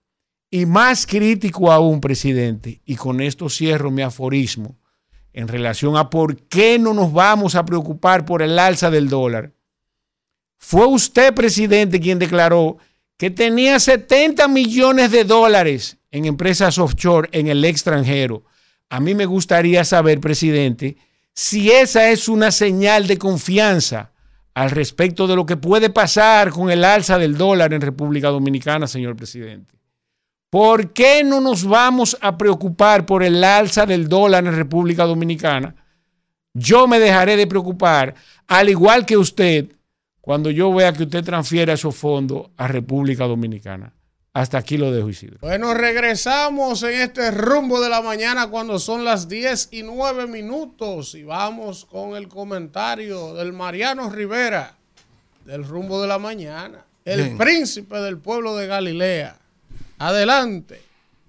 ¿Tú quieres un apartamento o quieres una CRB? ¡Un apartamento! Ay, señora, 200 mil dólares. Manuel Cruz decía que si este país lo inventó, el diablo.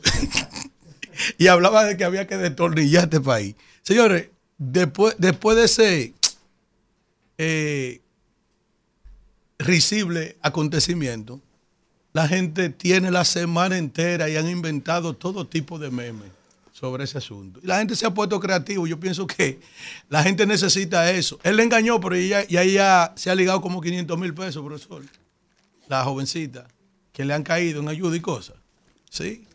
Sí, sí. Bueno, pero este país es un país así, que este país todo lo goza.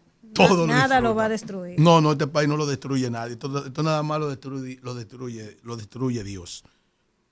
Y si se tira al suelo, de rodillas a pedir al Señor por su salvación, al igual que el pueblo de Nínive, es posible que el Señor los perdone. Porque el Señor, para beneficio de, de la humanidad y de todos los hombres y mujeres que habitan en la tierra, su misericordia se renueva cada día para los que creemos en nuestro Señor Jesucristo. Amén. Amén. Miren, a veces yo pienso que mentes no ni siquiera brillante ni progresista, sino lo que debe de ser el pensamiento crítico y lógico, no necesita ni siquiera un doctorado. Era Tony Dice que cantaba el doctorado. Tony Dice. Ni siquiera hay que hacer un doctorado, eh, una maestría, ni siquiera un grado.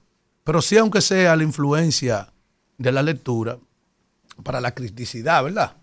Para el, pensamiento eh, eh, crítico y reflexivo, para llegar a una conclusión o tener capacidad para descomponer ecuaciones sociales ¿eh? que te lleven al análisis sobre la realidad, sobre lo que debe de ser. ¿Ustedes saben por qué aquí yo me refiero con eso? Ustedes vieron cómo en un simple ejercicio de sustitución por una situación política interna del presente gobierno, el pueblo vio como un respiro ¿Eh? sustituyeron al ministro administrativo de la presidencia por una persona de su confianza y se sintió como un respiro porque la gente se cansa de ver la altanería, la petulancia, el cambio de personas que en el pasado se comportaban de una forma y en el presente son otras, que cambian de actitudes, como decía Felipe Polanco Boruga, a según, según las circunstancias. No hay un favor más grande que le haya hecho Ortega y Gasset a la humanidad como se lo ha legado a los políticos, porque ahora los políticos, para justificar su, su ¿cómo, cómo pudiéramos decirle? Su claudicamiento, se van donde Ortega y Gasset y dicen, cambiaron las circunstancias, el hombre es él y las circunstancias. Y en el momento que vivimos, en que se han perdido las doctrinas, las ideas en la política, que todo va alrededor de los intereses, ah, pues entonces ahora es que Ortega y Gasset va cómodo en esa gente. Las circunstancias me, olvidaron, me, obligaron a cambiar. ¿Ustedes creen que no es penoso para un país, no para lo que hoy amanecieron bebiendo, los que anoche estaban con una juca, los que se estaban saltando de romo, los que se estaban saltando de droga, sino para la gente que piensa en un país? ¿Ustedes creen que es posible que los políticos no solamente de este gobierno, sino y esa crítica yo siempre le he externado a todos los, los gobernantes que ha tenido República Dominicana, que someten a los pueblos a sufrimientos con, con figuras en ministerio que desesperan, que, llegan, que dan desesperanza, que causan irritación. Señores, con el solo hecho de sustituir al ministro de Salud, a Daniel Rivera, se sintió un respiro en el día de ayer, reflejado en los medios de comunicación, en los grupos sociales, en las redes sociales también, porque daría mucha pena. Daría, ustedes primero vieron que se sustituyó un ministro y de la manera en que salió de salud, como Plutarco Arias, que dijo, una mafia de chantaje y extorsión se quiere apoderar, apoderar del, presupuesto de salud. Por eso me han destituido. Y todavía nadie del PRM, nadie, ninguna figura excelsa de esas que eran excelsas antes, que pulularan por ahí ni Milagro, el Tibón, ni el presidente, ni nadie que se respete, le ha dado la respuesta a Plutarco Arias. Y todo el mundo sabe que ese ministerio en este gobierno que dirigía como gabinete esa vicepresidenta de Santiago, que hoy tiene a Daniel Rivera también como candidato a senador, atraparon y asaltaron esos ministerios para hacer negocio. Negocio con la vacuna, negocio con los medicamentos, negocio con la salud, negocio con todo. Todo menos el bienestar de la grande mayoría, que es la función de la política y del político en un puesto público. Decidir las mejores tomas de decisiones para la mayoría. Para, Oye, para la mayoría del pueblo dominicano. Y uno, uno de los derechos fundamentales garantizados en la Constitución de la República, que es la salud. Ah, se pone por encima primero los intereses políticos, económicos y de negocio. Pero que sufre el pueblo. Mejor que sufra con un maldito, con un desgraciado, como lo tiene sufriendo en otras instituciones. Ustedes se imaginan ahora, Víctor Atala, todo el mundo lo sabe, es uno de los mejores profesionales de la salud eh, eh, cardiovascular, ¿verdad?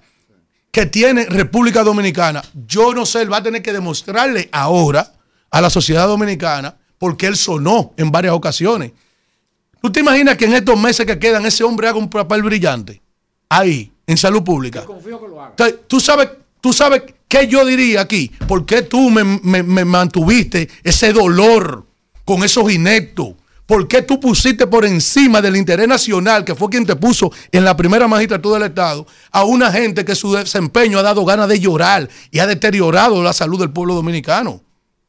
Entonces eso a mí me duele en un país como este porque yo tengo una mente que pienso, más allá del interés político, yo no te pido ni que te vaya, ni que pierda, ni que gane como presidente, pero sí que me tenga gente que me resuelvan en los principales problemas fundamentales del país.